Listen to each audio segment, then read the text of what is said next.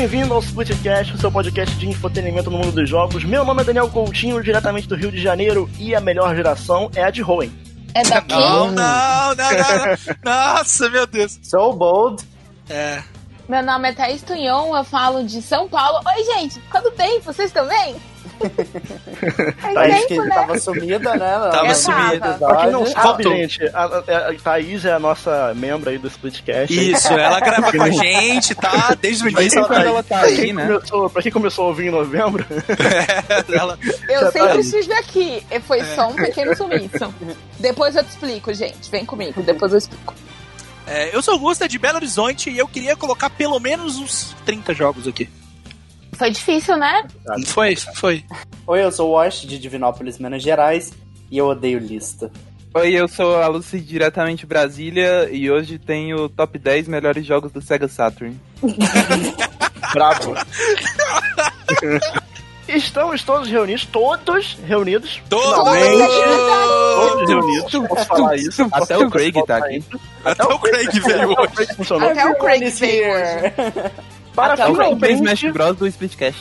Sim. um episódio muito especial, pois estamos chegando aí, na verdade nós estamos- já, já chegamos ao fim, né, de mais uma geração, a, a oitava geração dos consoles, né, com É. o lançamento do PS5, do Xbox Series, né, SX, enfim. Nós podemos dizer que estamos aí começando uma nova geração, apesar da Nintendo não contribuir muito, porque ela joga o jogo dela lá e É, tal. não, ela, ela faz o Nintendo- dela. Ela, Ela faz o dela. mercado. Ela é. mercado. É, ela, Nintendo é- ela vive sob suas próprias regras, né? Exato. Sim, sim. E assim, nesse episódio nós iremos falar um pouquinho sobre a geração do PS4, do Xbox One e do Nintendo Wii U. E metade da geração do Nintendo Switch, né? Através dos nossos jogos favoritos desses últimos sete anos. Mas, assim, falando um pouquinho também sobre a nossa visão geral do que aconteceu nos últimos anos. Então, a melhor forma de fazer isso é um top 10. É um top 10 aí da nossa geração. Até aí pra quem tá chegando agora no PS5, não teve PS4, ou quem tá chegando no Xbox Series X, não teve Xbox Series eh, Xbox One. É muito difícil. Os nomes dos É, jogos. Serious X. Pra quem vai é, comprar Xbox e não teve Isso, é. Xbox, Exato. Xbox Series Black. Esse é o episódio pra você ter essas recomendações. Então pegue seu HD lotado, que deve estar já essa altura do campeonato, Porra, só o sistema 200GB, né? e vem com a gente que tá começando mais um Splitcast.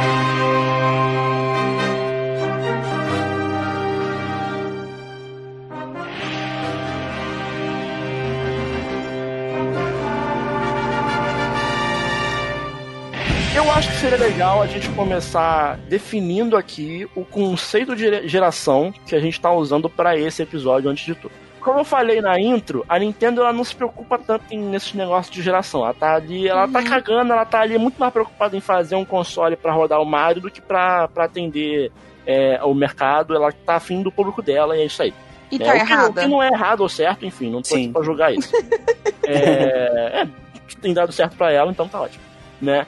Com isso, a gente decidiu utilizar aqui um parâmetro um pouco mais simples, que é o PS4 e Xbox One, né? Que ah, já há algumas gerações a Sony e a Microsoft têm lançado consoles aí ao mesmo tempo, né?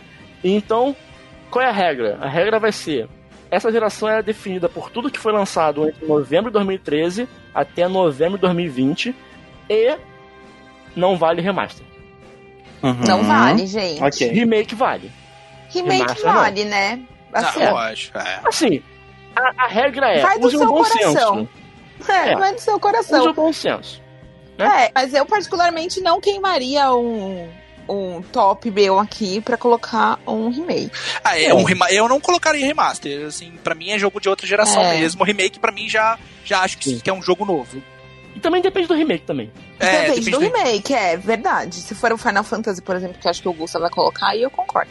Vamos Não ver. sei, não sei, não sei, não sei, não sei não. É... Então, assim, com isso, eu queria começar esse episódio perguntando pra vocês. Vamos falar um pouquinho sobre a geração, né? Como que ela foi. É, como é que foi o primeiro contato de vocês com, com a geração passada, né? Já podemos dizer assim. É. né? E o que vocês acharam do nível dos jogos no geral em relação a, a outras gerações anteriores, né, Thaís? Olha, pra mim foi muito, muito, muito, foi muito marcante, porque foi o primeiro console que eu comprei com meu próprio dinheiro, então eu me senti muito adulta. Eu também, eu também, também. Comigo também. Ah, e assim, eu gostei tanto. Se vocês entrarem no meu Instagram, tem foto tanto minha como segurando meu PlayStation 4, quanto segurando meu Nintendo Switch. Ah, Então, assim, né? filhos, né? com a legenda lá, hoje tem. E ela É, abraçada. não, com a o PS4. legenda é Então é Natal. Era bem essa legenda mesmo. Que fofo. Que foi fofo. Mas assim, foi uma geração que eu. O que eu gostei foi da diversidade dos jogos que tiveram. E pelo fato de finalmente conseguir a gente conseguir ter mais contato com os jogos independentes. Pelo Uhum. menos assim, não sei pra vocês como foi, se vocês antes já tinham contato com os jogos independentes. Mas eu acho que agora nessa geração foi um boom de É, eu novidades acho que nesse a, aspecto. a maioria das pessoas, né, a, tipo, contato com jogos independentes cresceu muito nessa Começou na, Cresceu. começou na outra, né? Do PS3 e É. do 360, mas o boom mesmo estourou foi agora.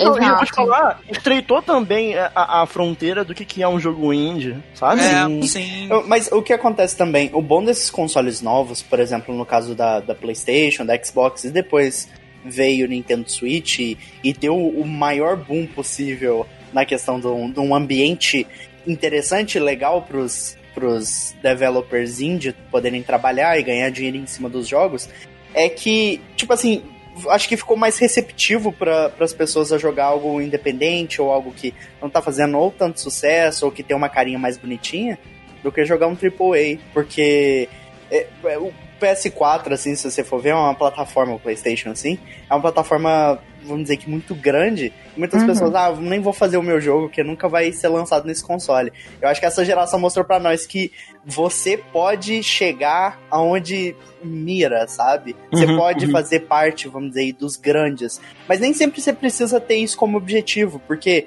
uma coisa que eu vi muito, à medida que os indies foram ficando populares, é na questão deles serem publicados pela Nintendo, dava um orgulho pra caramba pras pessoas que faziam Não, os e- jogos. E principalmente, eu acho, no começo ali do. A gente viu isso muito agora no começo do Nintendo Switch, em 2017. Uhum. Jogos que nem venderiam tanto assim, mas como era o começo do Nintendo Switch, tinha aquela experiência nova do console novo da Nintendo, que era Sim. híbrido. Acabou que muito jogo ali vendia que nem água, sabe? Sim, cara. Um exemplo disso aí você pode ver, por exemplo, o Undertale, que foi pro PS4 depois de um tempo, de tanto Uhum. sucesso que ele fez no PC. Lógico, o PC, assim, eu acho que é a plataforma mais receptiva pra jogo indie. Por exemplo, Uhum. a Steam Greenlight é basicamente uma, uma chuva de jogo independente Não, você ali. coloca o que você quiser Tem, lá. tem né? um monte que eu não sou muito cultuado em procurar indie assim, mas eu sei que tem aquele Get ou uma coisa assim, que a galera posta jogo ou feito rápido, ou é jogo tipo, It.io. isso, exato. Que é jogo mais, tipo, que a galera posta e pede feedback e depois vai se tornando é algo mais grande. Mas aí você vê, por exemplo, jogos como o Hades, que o pessoal do PS4 tá sedento pra jogar, que é um jogo maravilhoso e que ganhou notas altíssimas. E o jogo, como ele teve a oportunidade ali, no caso da Super Giant, que já é, teve a oportunidade já proposta pela Nintendo, que teve vários jogos da empresa publicada é, no Switch primeiro, né? No Switch. PC. É, basicamente. Uhum. E, tá vendo? O PS4 não deu oportunidade pra esse tipo de estúdio crescer. A Nintendo deu, e é onde eles fazem a casa deles, pelo menos que seja temporária, sabe? Mas, aproveitando, Wash, é... o que, que você teve nessa geração? Você, você teve muito Cara. PC, você jogou muito PC nessa geração. eu joguei, eu joguei muito PC, porque PC sempre foi o meu comfort, minha comfort zone, que eu sempre Uhum. fiquei muito no computador, sempre trabalhei nele também. É, eu quis ter um Xbox One, mas ah, o foda de Xbox pra mim é que nunca me chamou tanta atenção, sabe? Dos jogos que tinha, assim, igual eu nunca fui um cara muito FPS de ou action, assim, de jogar Halo, Sonista, jogar... sonista, vendi. jogar Gears of War. E eu acabei optando pelo PS4 em um tempo da minha vida quando eu já estava mais independente em questão financeira. Como a Thaís disse, o PS4 para mim foi o meu xodózinho. Que eu tive a oportunidade, por mais que eu tenha pagado absurdamente caro, que eu me arrependo pra caramba, eu comprei o PS4 com meus, meu dinheiro suado. E foi muito bom, velho. Eu, assim, eu peguei o final da geração, não peguei ele lá em 2013, 2014, eu peguei aquele Slim que foi lançado em sei lá quando, mas eu comprei meu PS4 em 2018, final de 2018. E aí eu fiquei com ele até esse ano. E, cara, assim, eu vou dizer que eu aproveitei, mas eu não sei porque eu sinto que não valeu tanto a pena, sabe? Porque eu joguei todos os exclusivos que eu podia, logo de primeira. God of War, The Last of Us, o Horizon, o Uncharted, mas ah, cara, eu não sei, eu não, porque não é apelativo para mim. Exclusivo de console, é, a plataforma PlayStation mais em si, sabe? Porque muitos jogos, é, na lógica, agora tem alguns que eu ainda não joguei, que é o Final Fantasy VII Remake e o The Last of Us Part 2. Vai ter o Cyberpunk também, que console agora faz falta, já que meu PC não vai aguentar o jogo. Uhum. Vai, mas. É, mas assim, eu, cara, o console não é um negócio que é appealing pra mim, sabe? Não é apelativo. Eu não, não vejo o boom. Eu, eu fico com vontade de jogar é, Demon Souls, por exemplo, mas igual um vídeo que eu vi hoje do, da Girlfriend Review sobre o Demon Souls, depois que o namorado dela acabou de jogar Demon Souls, tem tipo só o Miles Morales para jogar no console. E o mesmo vale pro Xbox One, que tipo. E o Xbox... Miles Morales saiu pra PS4, né? É, e, e, o mesmo vale pro Series X lá, o Series. Eu esqueci o novo do Xbox, tá vendo? O nome SX. é confuso. Muito complicado, Isso. né, Isso, gente? o, o, é, enfim, o novo console da Xbox é que ah, eu acho que não vale a pena, sabe? 5 mil reais num, em dois jogos da plataforma. Mas eu gostei, eu gostei. Console é uma, uma coisa bem legal. Lento, né? Eu, eu fiquei bem feliz com o meu PS4, mas depois eu acabei vendendo pra fazer um upgrade no PC. Então, Uhum. cara, eu não sei. Gosta é muito PC ambíguo. Gamer, curte É muito- nem é isso, é muito ambíguo pra mim. Mas eu gosto de sentar e jogar. Eu prefiro do que sentar na frente do computador. Mas Uhum. você não consegue fazer mais nada além disso. E, e me frustra ficar preso numa plataforma. É isso, E você, basicamente. Ah, eu, assim, é, vocês estão considerando PS4 e Xbox, mas eu acho que o meu primeiro contato com essa geração, eu, eu, eu não sei se isso vale, mas foi com 3DS. Vale, vale. Tre- Ah, é, vale, 2013. Vale, vale. vale. É, eu comprei o meu 3DS em 2013 e o 3DS pra mim foi marcante porque foi a primeira vez que eu comprei um console porque eu queria jogar um jogo específico, sabe? Tipo, Uhum. Ah, pra quem não sabe, eu, eu sou uma criança. Quando, quando foi É uma 2013, bebezinha. eu Sim. tinha 13 anos, 14, 13 pra 14 Meu anos. Deus do céu. Gente, No começo dessa geração, a Lucy tinha 13 anos. a Aham. Lucy, a Lucy não pode gravar com a gente. A Lucy tava terminando o ensino fundamental. Eu tava entrando na faculdade. Pois é. Então, é, Meu eu lembro amigo, que... custa do céu. Eu lembro que eu quis comprar o 3DS por causa de Fire Emblem Awakening, porque eu gostava muito de xadrez, eu jogava muito xadrez nessa época. E eu olhei Fire Emblem e eu Meu falei, Deus. caralho, é, é xadrez de anime, velho. Essa criança, essa criança é muito inteligente ainda por cima.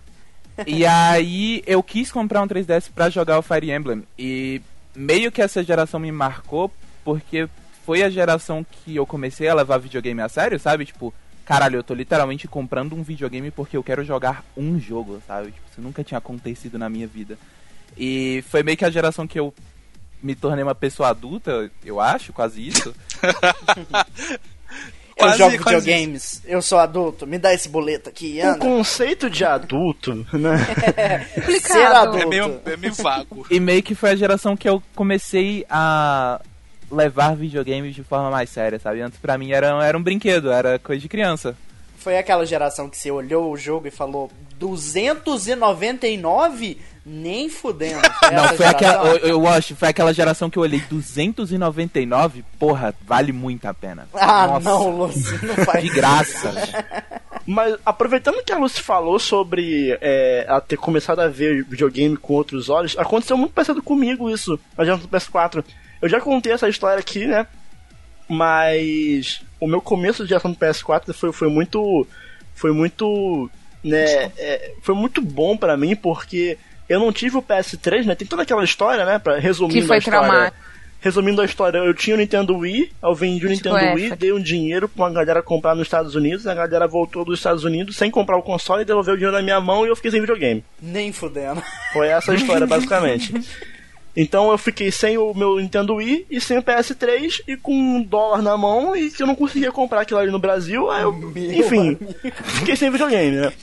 Aí Foda. quando eu tive o PS4, foi tipo, depois de uns 3 anos sem videogame, sabe? Uhum. E, cara, pra mim foi muito foda, porque eu pela primeira vez eu senti que eu tava, eu tava na geração, sabe? Eu tava no momento, eu conseguia ver Sim, os é jogos o que que, eu a galera via eu no sinto YouTube. Daniel Tipo assim, no Zeitgeist da galera. Ó, ó, ó, né? Wash, em 2011 eu ficava assistindo gameplay de Minecraft no YouTube. Ai, Daniel. E aí, em 2013, Eu faço isso até hoje, não queria eu falar podia, nada não. eu mas- podia jogar no PS4. Ontem eu vi uma gameplay de Minecraft que o cara fez uma speedrun zerando Minecraft, só que o chão era, era lava. Aí ele Ah, tinha que zerar não. o jogo sem pisar no chão. Mas, mas Daniel, foi né? legal, Depois me foi passa, legal. Focando, passa. focando nesse assunto, eu até queria falar pra você e perguntar pra todo mundo assim, qual foi a sensação pra vocês de, tipo, tá- fazer parte, de, tipo assim, finalmente poder jogar? Vocês se sentiram realizados depois que pegaram um console e falou, ok, eu posso jogar isso se eu quiser, eu tenho essa biblioteca disponível pra mim. Cara, Vocês eu, eu, bem eu fiquei muito feliz, sensação? velho. Principalmente porque, assim, é, como. Se você for ver a, a timeline dos consoles que eu tive, antes foi Nintendo Wii. Nintendo Wii, assim, eu. é, eu jogava mais Mario, Zelda, não jogava, tipo. eu- O máximo que eu jogava ali que tinha uma história, sei lá, um No More Hero, sabe? Mas eu jogava muito mais pelo gameplay do que pela história, até porque a maioria dos jogos era em inglês, eu não sabia muito inglês. Então, só quando eu fui pro PS4, que o primeiro jogo que eu lembro que eu peguei, assim, que tinha uma história um pouquinho mais densa, foi o Last of Us 1. E, cara, eu joguei o jogo, tipo, em português, sabe? E foi a primeira vez que eu consegui absorver totalmente a narrativa de um jogo. Sabe Porra, qual pra foi mim o foi meu primeiro muito jogo foda, que eu joguei muito foda. entendendo a história? Persona 3. Não façam isso, crianças. Não façam Não Não façam joguem isso. Persona 3, exato. Mas só pra finalizar a minha parte, eh, a Thaís já falou dos jogos indies, mas é, outra coisa que foi muito marcante pra mim foi essa questão de jogos indies, porque ah, por muito tempo eu não gostava tanto de tipo, jogos grandes e populares que as pessoas gostavam e falavam. Tipo, todo mundo falava de GTA e eu ficava tipo, caramba, é chato. Todo mundo falava de God of War e Ah, eu porque ficava é tipo, chato caramba, mesmo. é chato. Todo mundo Não, falava de legal. Assassin's Creed, eu ficava, porra, é chato. É chato. E, e aí, tipo, via uma onda de jogos que não se encaixam nesses padrõezinhos, é, meio que eu me senti muito feliz de, de ter coisinhas diferentes pra eu jogar, sabe? Tipo, essa geração meio que teve um boom indie muito grande e, e eu gosto muito disso. E o senhor Gustavo de Belo Horizonte? Que eu lembro que teve história aí jogando o PS4 na, na Copa. Na Copa, nossa é, Não, foi, É, foi Last of Us, Last of Us, né? Foi- Não, foi... foi Tu jogou foi, na Copa das Confederações? Foi, foi, foi. É, é 2013, quando. Era PlayStation 3 ainda. Porque eu não comprei meu PlayStation 4 em 2013, né? E foi o videogame que eu tive mais perto do lançamento, foi o PlayStation 4. E o Ash perguntou da satisfação de ter aquele videogame ali, tipo, é, de nova geração, bem perto do lançamento dele. Foi uma coisa que eu não. Tipo assim, eu comecei o ano de 2014 sabe, nem pensando nessa possibilidade. Seis meses depois eu tava com o console na minha estante, assim. Eu olhei e falei, caramba, mano, eu tô com o PlayStation 4, não tenho nada pra eu jogar, mas eu tô com o PlayStation 4. Que lindo, Foda, né? sabe? Foda, é, né? e, enfim, eu fiquei muito É, Eu, feliz. eu passei três anos jogando FIFA, Destiny e Rocket League. É, tipo isso. Que E, morte eu fiquei, horrível. e eu fiquei, tipo, deslumbrado, por mais que eu não, não tenha jogado tanto o PlayStation 4 quando, quando ele saiu, né? Porque, na verdade, eu, eu, eu peguei o videogame porque eu, eu gosto, gosto ainda, né? Mas gostava muito mais de Assassin's Creed na época. E ia ter o Unity, né? E o Batman Arkham, e eu também gosto muito de Batman. O Batman foi adiado um ano, e o Assassin's Creed Unity eu não gostei, então, tipo, fiquei ok. Eu comprei o videogame pra jogar um jogo que não saiu e um jogo que eu detestei, foi maravilhoso. É, mas Sim, enfim, foi. Teve, o meu videogame eu comprei no meio da Copa do Mundo, eu recebi ele no dia do jogo de estreia do Brasil. E o videogame não, Olha tava, só. o videogame não tava funcionando, eu tive que devolver e pegar outro. É, rolê. Meu, que alegria. Mas foi legal, foi, foi bacana. Eu tenho o meu PlayStation 4 até hoje, que é o videogame que eu passei mais tempo com ele, foi o PlayStation 4. São 2014, seis anos, né?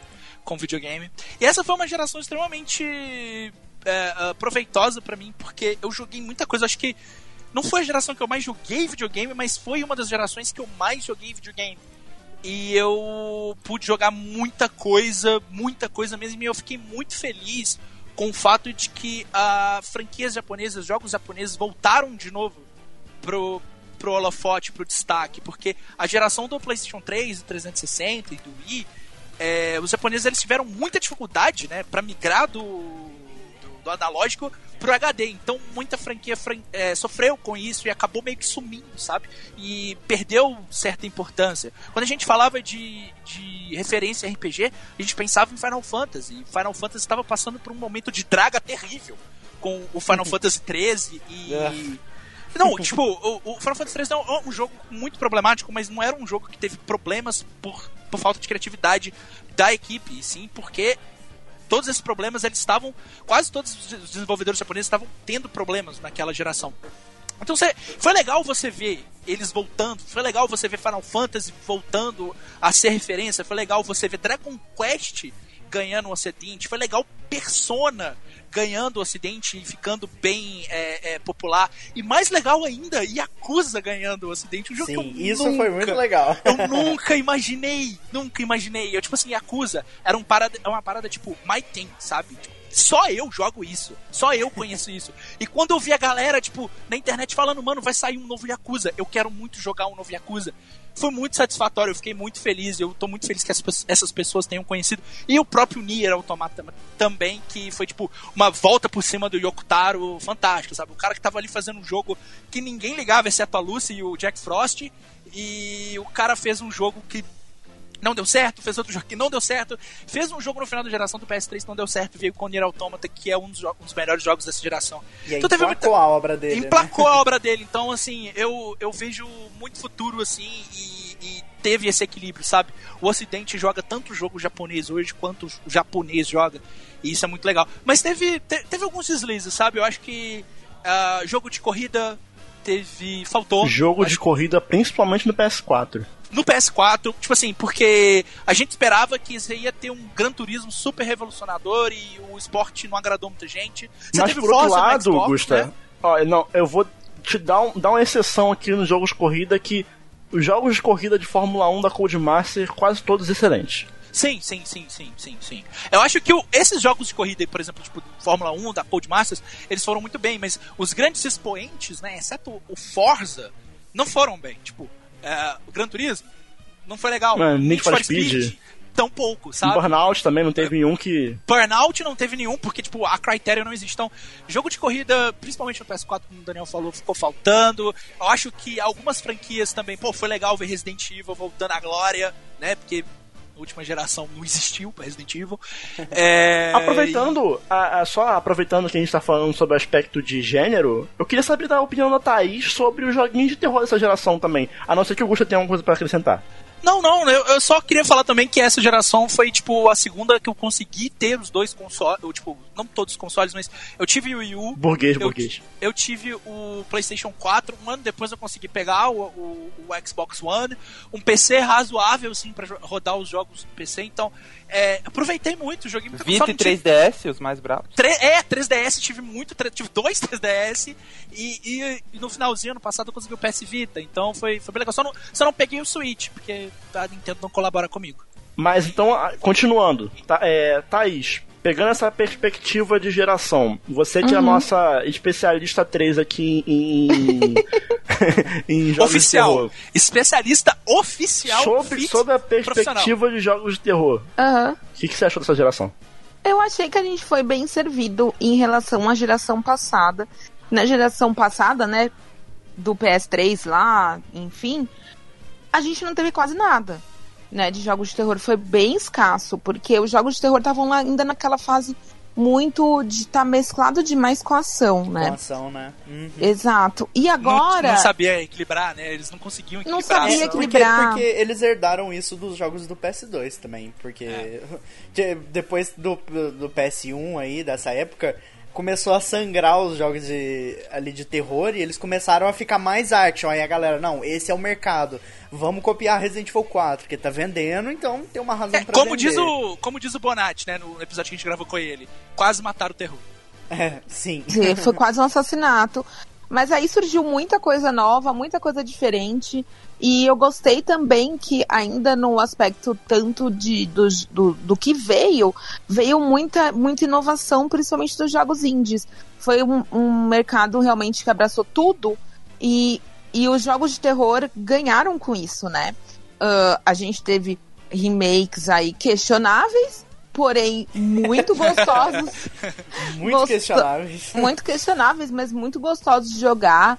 É, Enfim, eu achei que agora a gente tá bem servido, sabe? Ok que tiveram jogos que meio que seguiam um feijão com arroz ali, tudo muito parecido por um tempo, mas depois começou a dar uma outra guinada, vir com coisas diferentes, sei lá. Pra, pra, pra quem gosta de jogos de terror, foi assim, foi bem servido, viu, Daniel? Comi muita batatinha nesse desse aqui, viu? Que isso? Não pode. Muita batatinha. Que isso? Foi bom, foi bom. Ah, gente, ué, verdade, você tem que ser dita, É, né? é, Foi bem é, servido. é, é Lucy Batatinha. É, Felice Batatinha. Mas foi bem servido. Eu gostei das coisas que vivemos.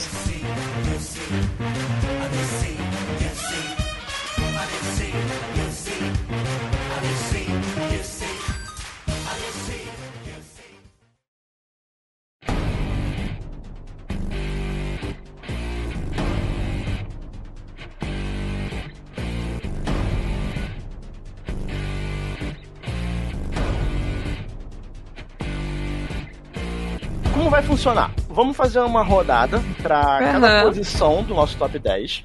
Então vamos começar com os nossos décimos colocados. Aí Uhum. depois uma rodada com os nossos nonos colocados e por aí vai. Se Ok, um jogo perfeito. que eu falei, por exemplo, se eu falei um jogo que tá em décimo e ele apareceu na lista do Wash em quarto, aí os dois falam ao mesmo tempo, o Wash já me interrompe. Fala ó, objection. aparece- objection Objection! tá aqui no meu na quarto mesa? lugar. À Deve. vontade. Mas aí você já fala, ó, tá aqui no meu quarto lugar. E aí a gente fala junto sobre ele. É, Tá ok. No final, a gente vai fazer uma média, pegando esses cinco rankings do top 10, pra montar o ranking definitivo, que é a única coisa que vale. É, E vai ser o o ranking do único que vale é o meu né? top 10, é o único. hum, todos os outros rankings não valem nada, o único que vale é o oficial do Splitcast. Que. Tan, tan, tan. Assim, a gente Mas não vai vale no meu gente não- coração, o meu. A gente não vai inventar moda, a gente vai fazer. O primeiro colocado ganha 10 pontos, o, ulti- o décimo colocado ganha um ponto. E, e- né, Ah. e assim vai. Não tá? Ok. É, o nono ganha 9, o, o nono, o segundo ganha 9, o terceiro ganha 8, sem inventar moda. E depois Sem a gente inventar moda, tudo né? Beleza. e ver quanto é qual foi o ranking definitivo no final. Vai na Ok. boa, vai na boa, vai na boa. É, vamos fazer então em, em ordem de apresentação? Vai, do- Daniel. Do, do podcast? Começando Sim. então com o meu décimo colocado da lista. É, eu, eu devo admitir que essa posição eu troquei dezenas de vezes. O décimo colocado pra mim, assim, mudei várias vezes. Porque existem Isso, vários critérios que eu posso usar pra montar esse top 10 aqui. Existem Uhum. os jogos que eu considero os melhores da geração em termos de qualidade. Né, ou então os jogos que mais inovaram, os jogos que eu mais joguei e gostei de jogar. Eu posso usar vários critérios aqui pra isso. Né? Esse top 10, esse décimo colocado em específico, é um jogo que eu não considero entre os 10 melhores em qualidade da geração, mas é, uma, é um top 10 pessoal, assim, não tem como eu não colocar no meu top 10 esse jogo, é, porque assim, eu vou utilizar um critério que vai ser uma mistura, né, no meu top 10 todo, vai ser uma mistura entre qualidade e os jogos que eu mais gostei de jogar, os que mais me divertiram, assim. Uhum. Então, o meu décimo lugar é Rocket League 2015. Olha aí, eu sabia, eu sabia que ia ter. Eu achei que ia estar para as frente. Não tenho como não colocar Rocket League. Não tenho como. Foi, foi parte do seu ser, né, Daniel? É um jogo que eu joguei por, cara, por quase mil horas. É um Nossa, jogo que foi cara. responsável por, por manter uma amizade é, é, bem próxima com uma pessoa que eu, que eu prezo muito pela amizade, que é com o é Biondino. fofo. A gente jogou por anos, literalmente. Eu chegava da faculdade, eu jogava Rocket League durante umas 3, 4 horas. E assim, é, a nossa amizade se intensificou muito por causa do Rocket League, né? Eu fiquei aqui na dúvida entre botar o Rocket League e o Destiny. Hum. né? O Destiny, infelizmente, eu vou ter que ficar de fora. Por mais que o Destiny, pra mim, eu considero a melhor experiência de FPS da geração. E um jogo que, tipo, me divertiu muito. Foi, foi talvez a minha melhor experiência online com um jogo foi com Destiny. Hot takes, eu diria. Mas, mas eu tenho que escolher um só, porque os outros nove, assim, não.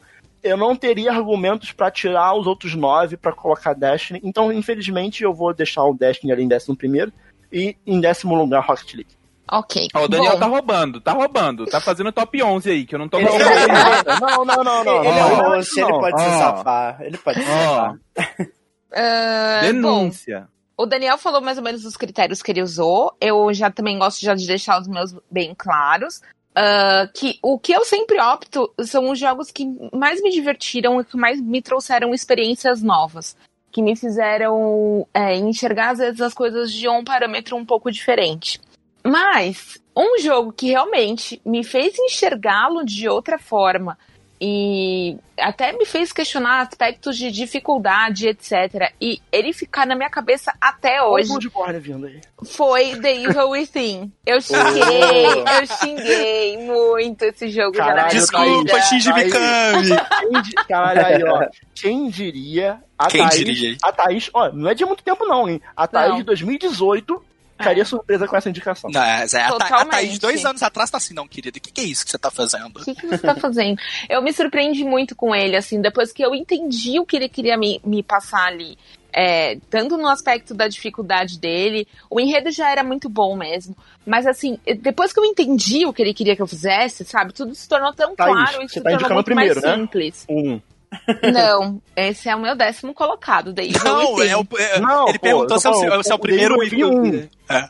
É, o primeiro. Ah, o tá. primeiro. Ok. O segundo eu já não gosto, já não foi tanto tudo isso. É, seu Shinji, pois é, eu tô me redimindo com o senhor aqui ao vivo já faz alguns episódios. Três, três vezes que Thaís pediu desculpas pra Shinji Mikami nesse podcast em 2020. A gente tem que queimar o, o quintal do Shinji Mikami. É Shinji isso. Mikami É, deve é estar isso. muito feliz agora.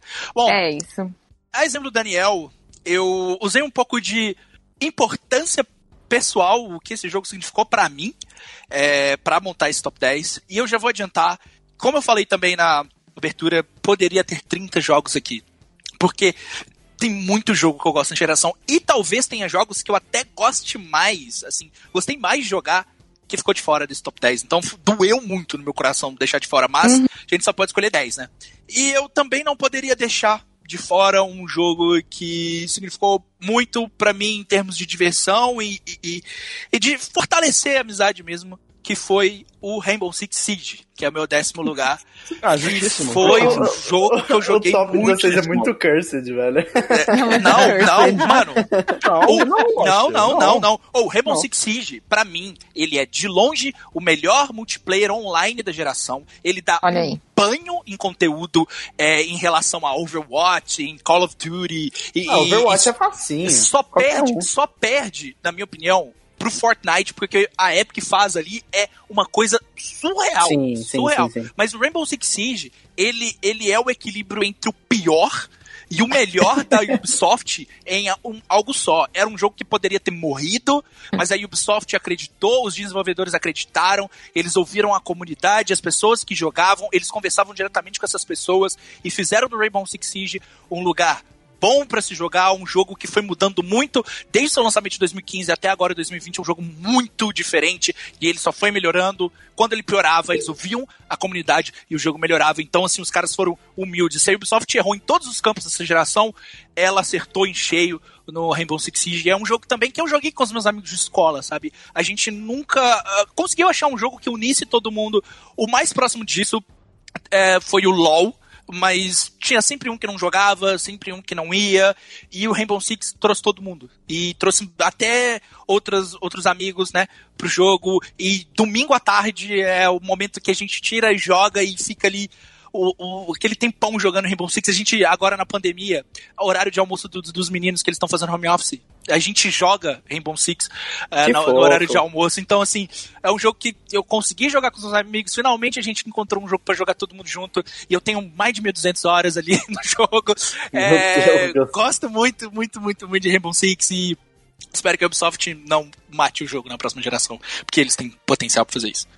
Eu não duvido do potencial da Ubisoft. Não, não, não, mas, mas Sim, espero que não façam isso. Conta. Tá. É, o décimo da minha lista, eu só queria começar dizendo que Hum. essa parada de fazer lista pra mim é bem complexa, porque. Ai, eu acho muito. Muito esquisito o conceito de listas, de algo entrar e outra coisa Nun- não. Nunca faz justiça, É, né, Wash? A gente, a gente cara, sempre tá é. falando de um. Nunca faz tipo, você- ah, esse é o décimo, esse, sabe? Tipo, É, não faz eu- eu não justiça, é muito consigo- jogo, muita coisa. eu não né? consigo julgar um jogo É, que ele tá sim. num top qualquer coisa. Acho que pra mim não tem dessa. Eu acho que é o que. Eu já tinha falado isso antes. o que você extrai do jogo ali, a experiência que você tem com ele, eu acho que aquilo ali é o válido, eu acho que aquilo ali é o bom, é o legal pra você. O resto, tipo, se não te interessa, segue em frente, vai para outro jogo. Enfim, mas como a, a questão nossa aqui da brincadeira é fazer top, vamos lá. O décimo da minha lista, eu escolhi o Trials of Mana, o Seiken! Densetsu 3, Boa que teve, teve o remake dele, recentemente publicado, do jogo. É, eu, pra quem me conhece, assim, me vê superficialmente, eu gosto muito de Seiken Densetsu, da franquia Mana. Eu joguei muito Legend of Mana no PS1, eu gostei muito do Secret of Mana quando eu joguei ele, é, do Super Nintendo, joguei ele no emulador. Mas o Trials eu nunca tinha jogado, nunca tinha ouvido falar, nunca conheci ninguém que tinha jogado antes. Eu joguei esse remake, comprei ele. É, de começo, assim, eu gostei muito dele, principalmente por ele ter uma questão de é, ter várias histórias, ter vários protagonistas. À à medida que você escolhe como vai ser a sua party é, no jogo, tipo, ele tem um protagonista que é o, o, o- Ah, eu até esqueci o nome dele, Randy? Não lembro. É, você tem como escolher o protagonista da história do jogo. É, mas, é, tipo assim, você pode fazer party sem ele e ainda zerar o jogo e ter uma história. Ele tem várias linhas do tempo, sabe? Mas uma coisa que eu não gostei do jogo é que eu achei a história, a história dele muito pobre. Que, assim, ele tem uma trilha sonora maravilhosa. Assim, ele tá no meu décimo da lista, não é, tipo, desmerecer ele nem nada. Eu, eu só gostei muito dele, queria colocar ele no top. Mas o jogo Não, tem uma mas trilha botar, sonora. botar em décimos não é desmerecer, é tipo. Pois Não, é, décimo não, da é, geração, é porque, eu- é porque ele, Não, ele, está ali. mérito. ele, tá É. mere- ele, tipo, merecia também estar no 1, sabe? Porque eu me diverti muito jogando ele. Tem uma gameplay bastante divertida, uma trilha sonora, assim, Seiken Densetsu, sabe? Tem até várias músicas compostas pelo Kenji Ito, que é o compositor principal da franquia Mana, um dos principais, né, junto com a Yoko Shimomura. Só acho que o jogo ele poderia, tinha potencial de ser melhor, mas não foi. Primeiramente, já que o Daniel fez um top 11, eu queria mandar um abraço pra Fear the Last Guardian, Gravity. Rush, Muramasa Rebuff, Smash Bros. Para, e Animal Crossing. E não entraram no meu top. Abraço. a Luciana não É. consegue, né, velho? Não. Ela não consegue. Menção honrosa aí pra eles. Ô, Gusta, vamos bipar. vamos bipar. tudo. Isso aí. Sim. Mas já que vocês falaram do critério, eu queria falar um pouco do meu. É, os meus critérios foram 100% pessoais, assim, eu peguei jogos que eu gostei e é isso, sabe? Tipo, não teve muito... Ah, esse jogo aqui, ele é ruim tecnicamente nisso. Ele é a Não, não revolução, né? É, não, é tipo, ah, eu gostei desse jogo porque ele me deu quentinho no coração. É isso. Mas eu tive um critério porque no final, na hora de escolher, eu tava em dúvida entre alguns jogos. É, o meu top 5 foi bem fácil de escolher, mas os últimos 5 ali eu fiquei em dúvida entre alguns. E a- a- o meu critério pra escolher entre eles foi. Eu peguei o que provavelmente ninguém vai falar. Porque são jogos que não vão ter muito Não, mas, destaque ó, de é, outra é um, forma. é um bom, é um, bo- é um, um bom É argumento. um bom critério, é um bom critério. Porque eu queria dar destaque pra esses jogos que ninguém vão falar, e já que eu, sei lá, tipo, tem um jogo indie desconhecido e um AAA super conhecido. Eu amo os dois igualmente, eu vou no indie desconhecido. É isso. Boa, Uhum. boa, boa, boa. Ótimo. Mas Amei o já. meu décimo lugar não é um jogo muito desconhecido, é um jogo bem conhecido, na verdade, que é o Cuphead. Eu Olha gosto só. Olha só, olha aí, surpresa. pô. Todinho Cara, Cuphead, ele é o meu tipo de jogo, porque assim, eu gosto de coisa Nossa, difícil. Lucy. Eu gosto de chefe, eu amo batalha de chefe. Nossa. Você Eu gosto de coisa bonitinha, eu gosto de jazz, eu gosto de tudo, cara. Ah. Esse jogo ele é perfeito. Eu, eu joguei esse jogo umas 50 vezes, e se você me der de novo, eu vou Só jogar ele de novo. Você zerou? Nossa. Não, se eu zerei, ô. Thaís, eu zerei, eu fiz chefe- todos os chefes sem tomar dano, eu fiz na, na última dificuldade, eu fiz a porra toda. Caralho, Gente Lucy. do céu. Eu amo esse jogo de paixão e eu quero comprar ele no Nossa. PS4 só pra platinar de novo. Meu, muito difícil. É, Cuphead, maravilhoso, joguem Cuphead, por favor. É muito lindo. Gostoso demais. Ok. Gostou demais. Vamos então pros nomes colocados? Vamos, vamos, vamos. É, meu nome colocado, ele é um jogo que tá no meu coração, é uma franquia que tá no meu coração, é, tá comigo desde que eu, eu nasci, literalmente. Kingdom Hearts. E, e- e- quase, quase, não, não. é, Aí não, eu no Hearts ficou ali, ó, batendo na trave ali, ficou mais ou menos entre o 536 e o 537. Mas. Mas é, mas é um dos jogos que, assim, que. Cara, é, não tem como eu deixar de fora, porque. Enfim, Mario Kart 8. Olha só! Hum. Mario Kart Ó. 8 eu joguei em 2014. É, Que é uma franquia que demais, eu, né? franquia que eu, cara, eu amo Mario Kart, assim, desde sempre. Se bobear, é, é- foi talvez o primeiro jogo que eu joguei na minha vida.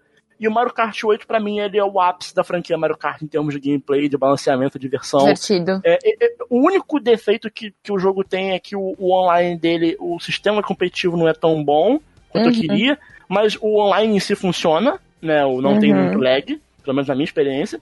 Sim. Mas todo o resto do jogo é maravilhoso e, cara, eu não tenho nem o que justificar aqui. É Mario Kart.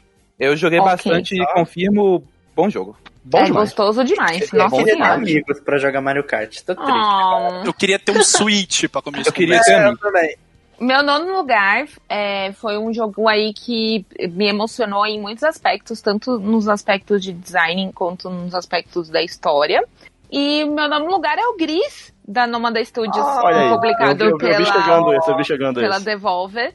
É, assim, o Gris ele só me traz coisas, lembranças muito boas. Foi logo no começo do podcast que, que eu joguei. É, e ele é lindo em todos os aspectos e na mensagem que ele quer passar pro, pro jogador. Então, joga em Gris. Muito lindo, gostoso demais. Gostoso demais. É, Gris é, Gris é bom. Bom, meu nono lugar é Yakuza Zero, o jogo que... E aí? Não, olha aí. Caralho, em nono? Eu achei, Nono que, lugar. eu achei que ia estar mais em cima. Não, não. Olha, eu, tô chocada. que esse foi um dos que ficou de fora do meu top Olha e doeu muito. Eu só não citei ele na minha, no meu rap dos jogos. Eu sabia que você ia botar e eu não queria dar spoiler, mas E eu vou te falar, eu fico feliz que o Gusto tenha colocado, porque eu também não coloquei e eu, eu gostei muito. Vi, é, quase lá, mas não. é, o meu também É. foi bem quase. Eu, eu, eu me sinto muito sujo de ter jogado o Like a Dragon e o Kiwami 1. Não joguei o Zero ainda. Ó, nossa, vacilo. Sujo, é muito bom. Sujo. O Ya- Yakuza Zero, Yakuza Zero foi o jogo que popularizou de fato a franquia Yakuza aqui é, pros lados de cá. Quando o jogo saiu, eu comprei ele bem pertinho do lançamento, joguei, cara, um dos melhores jogos de 2017 pra mim. Pra mim não tem nada no mercado como Yakuza. Yakuza é único.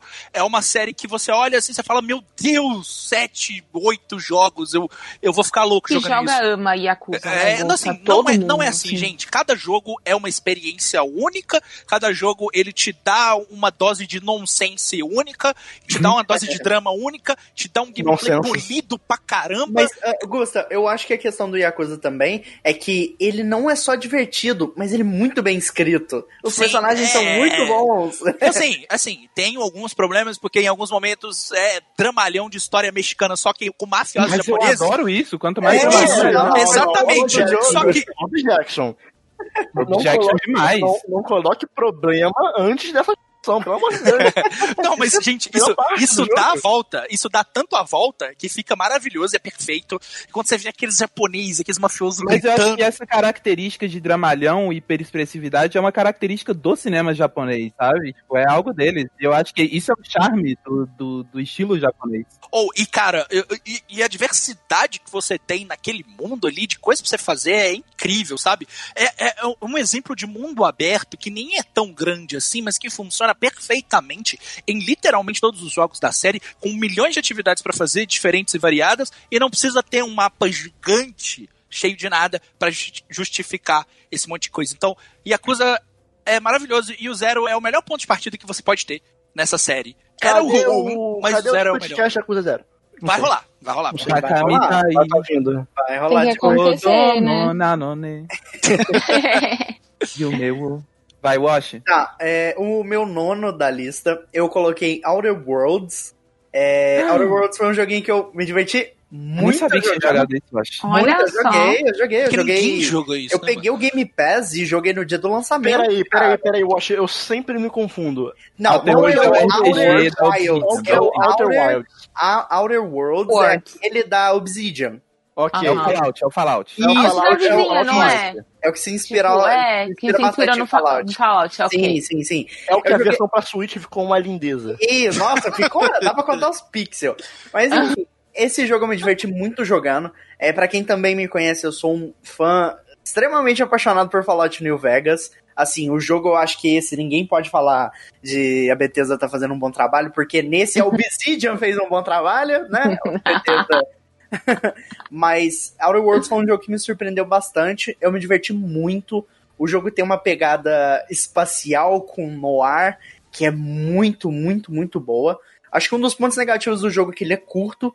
E aí, depois que você termina ele, você não fica tão, assim, investido a continuar. A história dele é muito lindinha. É, hum. Ele tem um final bem fechadinho, assim. O final do jogo, inclusive, nossa, eu desidratei de tanto chorar. É muito, muito oh, lindo. Ótimo. Meu Deus. É sério, nossa, é muito fofo. E aí, o jogo, o carisma dele, eu vejo muito é na questão do diálogo dos personagens. Os personagens são muito bem escritos. É, o personagem, os personagens, seus companions lá, enquanto eles estão andando com você, eles, ah, a gente pode conversar? E aí você vai, conversa, e aí você tem mais profundidade, todo companion que você consegue. E eu acho que esse é um dos pontos fortes do jogo. Eu recomendo muito para quem gosta uh, Outer Worlds, para quem gosta de jogo em primeira pessoa, principalmente que envolva armas, principalmente se você gosta de Star Wars, dessa temática toda. principalmente que envolva armas. dessa temática espacial. É, e principalmente para quem gosta de Fallout New Vegas ou Fallout no geral. O jogo para mim valeu muito a pena. Eu não consigo. Esse negócio de lista para mim é, é um negócio muito coisado, é um trenzinho muito doido. É, infelizmente eu coloquei ele aqui em nono pra dar espaço pros outros jogos. Um trenzinho muito doido. É, um trem, eu cara, amei, mineiro, eu é amei. incrível, né? O cheiro de pão de queijo. É aquele, né? aquela música do Ozzy. Osbourne, né? O trenzinho doido. Ah, isso é muito chato. Pelo amor de Deus. Ozzy Osbourne era mineiro. Pronto, acabou. Fechou o podcast aqui. Acabou! Eu acho que vale muito a pena. Joguem Outer Worlds. Gostoso demais. E matem as pessoas. É gostoso Ok. demais. Isso, gente! Caralho. Tá bom então. Matem as pessoas no jogo. No jogo, no jogo, no jogo. Falando em matar pessoas, em sacrifício, é, vamos Uhum. falar de, de um joguinho que infelizmente foi banido pelo presidente da China, Nossa! que é meu sonho. Devotion. É, Meu sonho é Cara, jogar Só você jogou, Lucy, só você. Ah, mas, mas, porra, é por isso que ele tá É aqui, jogo- eu acho. é o É, jogo por do isso que ele tá aqui. Oi? É o jogo do Ursinho Poo? Isso, esse mesmo. o jogo do Ursinho Poo. Que, que out of context.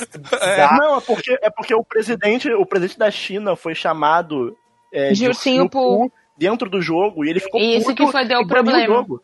É, Ah. pra quem não sabe contexto, Devotion ele é um jogo taiwanês e acabou tendo algumas tretas com o jogo envolvendo lá o governo da China e o filho da puta do presidente baniu o jogo da existência. Vocês infelizmente vão procurar aí pra comprar na Steam, não vão achar. É, talvez vocês consigam por meios ilegítimos, mas é difícil porque o jogo foi literalmente banido da existência. Mas é, eu não sei, eu quero que todo mundo jogue esse jogo, ele é maravilhoso, pelo amor de Deus. É, Devotion, vamos lá. Devotion é um- é um joguinho de terror. E eu não sou muito de jogo de terror, por quê? Porque eu tenho medo. E eu só consegui jogar Devotion porque eu joguei com dois amigos meus ali que foram segurando minha mão. e aí eu consegui jogar até o final. Ele é um jogo bem curtinho também, então foi, foi de boa. Mas o que eu gosto tanto dele é que ele tem uma história muito bem contada. Tipo, ele tem muita simbologia e metáforas e coisas escondidinhas. Tipo, quando eu comecei o jogo, a minha única reação era que porra tá acontecendo, eu não vou entender nada desse jogo. E os meus amigos que estavam comigo que já tinham jogado, eles falaram: não, relaxa que no final tudo vai fazer sentido. E no final É tão- realmente tudo faz sentido, sabe? Tipo, sabe quando a história tá, tá sendo construída ali, tudo se encaixa e você fica, tipo, sua cabeça explode, assim, você fica tipo, caralho. Eles estavam realmente, tava tudo ali desde sempre. Em oitavo lugar é um jogo que eu considero ele um pouco injustiçado aqui no Splitcast, porque no nosso segundo episódio a gente gravou sobre os melhores de 2018, né, no finalzinho do ano, e eu mesmo não coloquei ele no top 1. E eu, eu me arrependo um pouco, porque quanto mais tempo passa, mais eu gosto, mais eu aprecio o jogo, que é Celeste. Olha Hum. só. E assim, Ce- Celeste é um jogo que foi muito importante pra mim em diversos aspectos, e até hoje eu, eu me pego pensando na mensagem dele. Né? Nesse momento atual, inclusive, né, aqui da gravação da minha vida, eu passo por uma época é, que eu, eu tô seguindo num caminho difícil e, e eu não sei dizer o motivo. É, e tem dias que, assim, é aquela parada, né? Você, é, tipo, eu não tenho forças pra seguir em frente, mas você segue em frente por falta de opção, né? Sim. É, em Poxa, muitos eu- momentos eu, eu, eu- Oi. Ou não, você sendo sentimental, muito fofo. É sério, tipo, Quem Porque- diria que o Daniel tem sentimentos, porra, né, gente? Quem tocou, diria? tocou até em mim, cara. Porque, Não, Celeste, ai, Celeste. Celeste, ele é um jogo que ele traz isso pra gente. Ele é um Uhum. jogo que em muitos momentos eu, eu, eu me sinto subindo, subindo a, a própria montanha sem saber muito sobre o que, que é aquela montanha. E Celeste é justamente sobre isso. É um jogo que tem uma mensagem forte que te faz pensar muito. E, e, assim, é, o jogo ele não é só terapia também, sabe? Ele é um jogo excelente por si só, mecanicamente. É, então, por isso tudo, englobando todos esses aspectos, tanto técnicos quanto em relação à mensagem que ele traz, ele tá no oitavo lugar dos melhores da geração. Brabo. Fofo. Legal. Gostei, Daniel. Achei bonitinho. Bom, posso falar meu oitavo lugar? Pode, pode. Meu oitavo lugar, vocês não vão nem imaginar o que que é. Eu tenho certeza que vocês não fazem a mínima ideia. O jogo do ursinho. Hum, hum. Daniel, The Church in the Darkness. Mentira, não é. não, não, não, não, Meu oitavo lugar, cara, eu, eu me surpreendi, assim, em muitos aspectos com esse jogo. Nunca imaginei que eu fosse curtir tanto um jogo de estratégia em tempo real, como eu curti Desperados 3. Eu Olha só. amei. Olha aí, Eu- brabo. Amei. Brabo, Brabíssimo. Eu amei, assim, Desperados 3, Fala mais, Thaís, eu tô interessado. Fala. falo. Desperados 3, né, se passa no Velho Oeste, e é um, um jogo de aventura em tempo real, onde a gente controla aí, no máximo, se eu não me engano, se lembro bem, são quatro personagens, cada um com seus poderes distintos. Tem, tipo, a, a mulher que joga, feiti joga um, tipo um feitiço. Tem um, um outro cara que ele, ele joga um negócio no chão e aí ele mata as pessoas com. Como se fosse sabe aqueles negócios assim, de. Parece uma boca de jacaré virando pra cima, que eu esqueci o nome, não sei o nome. Armadilha de urso? É? Armadilha de urso, isso, armadilha de Caralho. ela tem até o nome. É, ela tem até o nome. Então, assim, cada um dos seus personagens, ele tem uma. Ele tem uma habilidade importante. E cada habilidade importante vai ser usada em determinado momento. Porque realmente, assim, é um jogo de estratégia real que funciona muito bem. Você vai ter inimigos o tempo todo fazendo mil e uma coisas. E você tem que controlar essa galera e articular tudo da melhor maneira possível. Eu amei. Assim, foi bem difícil, não vou negar, assim, as missões são muito longas, né? Tem missões ali que você pode demorar mais de três horas pra terminar. Caraca. Porque, é, porque Caraca. ele é. É, porque é tentativa e erro, né? Porque quando você vai fazer uma coisa, é, você já tem que pensar na reação da coisa que você vai fazer, né? Por exemplo, se eu matar um cara e eu não conseguir colocar ele a tempo de um arbusto e esconder o corpo, o cara vai ver que morreu o amigo dele, eles vão acionar todos os outros guardas e vai vir todo mundo pra cima de você, entendeu? Então, É, eu parece amo stealth. Não, é que, é que nem na vida real, é foda. viu? Exato.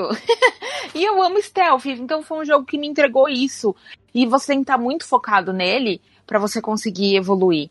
E isso que é o interessante. Você tem- precisa necessariamente abstrair de tudo à sua volta pra conseguir jogar o Desperados. Tanto que eu jogava ele no intervalo do curso, quando a gente tinha aula online ainda. Eu jogava ele no intervalo do curso pra dar uma relaxada. Avançava nada, mas. E é isso, mas, mas divertia. Eu amei Desperados 3, é da Mimi Games, é, também é um jogo indie. E, nossa, tá com um acabamento lindo. E é muito divertido. Ele é difícil, na, na- ele traz um desafio, assim, um desafio que eu nunca senti, assim, em nenhum jogo. Então, acho que vale a pena. Pra quem curte aí uma estratégia em tempo real, ou nunca jogou e tá afim de, de Agora eu tô com vontade de jogar, porque eu gosto. vale. Nossa, você vai amar. Muito bom. Ah, tem na conta do podcast, Lúcio. Eu Fala. gosto de. Eu sei, eu sei, eu já, tá, já tá na minha lista. Eu gosto de estratégia e eu gosto de faroeste. É da Amar. turma do Shadow Tactics que você queria jogar também, então. Exato. Vai amar. Bravo. Sério, muito bom. Muito bom. Eu amei. Bom, vamos pro meu oitavo lugar, que vai ser um pouquinho difícil falar sobre esse jogo. Ei, meu Deus. Ah, vai mas chorar? um pouco, talvez, de Ih, repente. meu Deus. Ih, Mas o meu oitavo lugar é Death Stranding. Eita! objection, Ah, caralho. Objection. Ih, tá no acho. Tá na sua lista, Tá acho? Ah, tá no meu Ah, quinto. Gus. meu! Sim. Você O viu? quê? Eu, eu, eu, sabe o que eu acho? O Wash, Mano, se Death Stranding tiver no nosso top Eu tô 10 chocada. final, vai ser tão ô, bom, Lúcio, velho. sabe o que eu acho um absurdo? Que quando, quando eu, Thaís e Gusta falando no nosso top 10, o Wash falou: Ó, é, ó, esse, esse. Cursed, esse top 10 de cursed. aí, ó. Bota ele ganho.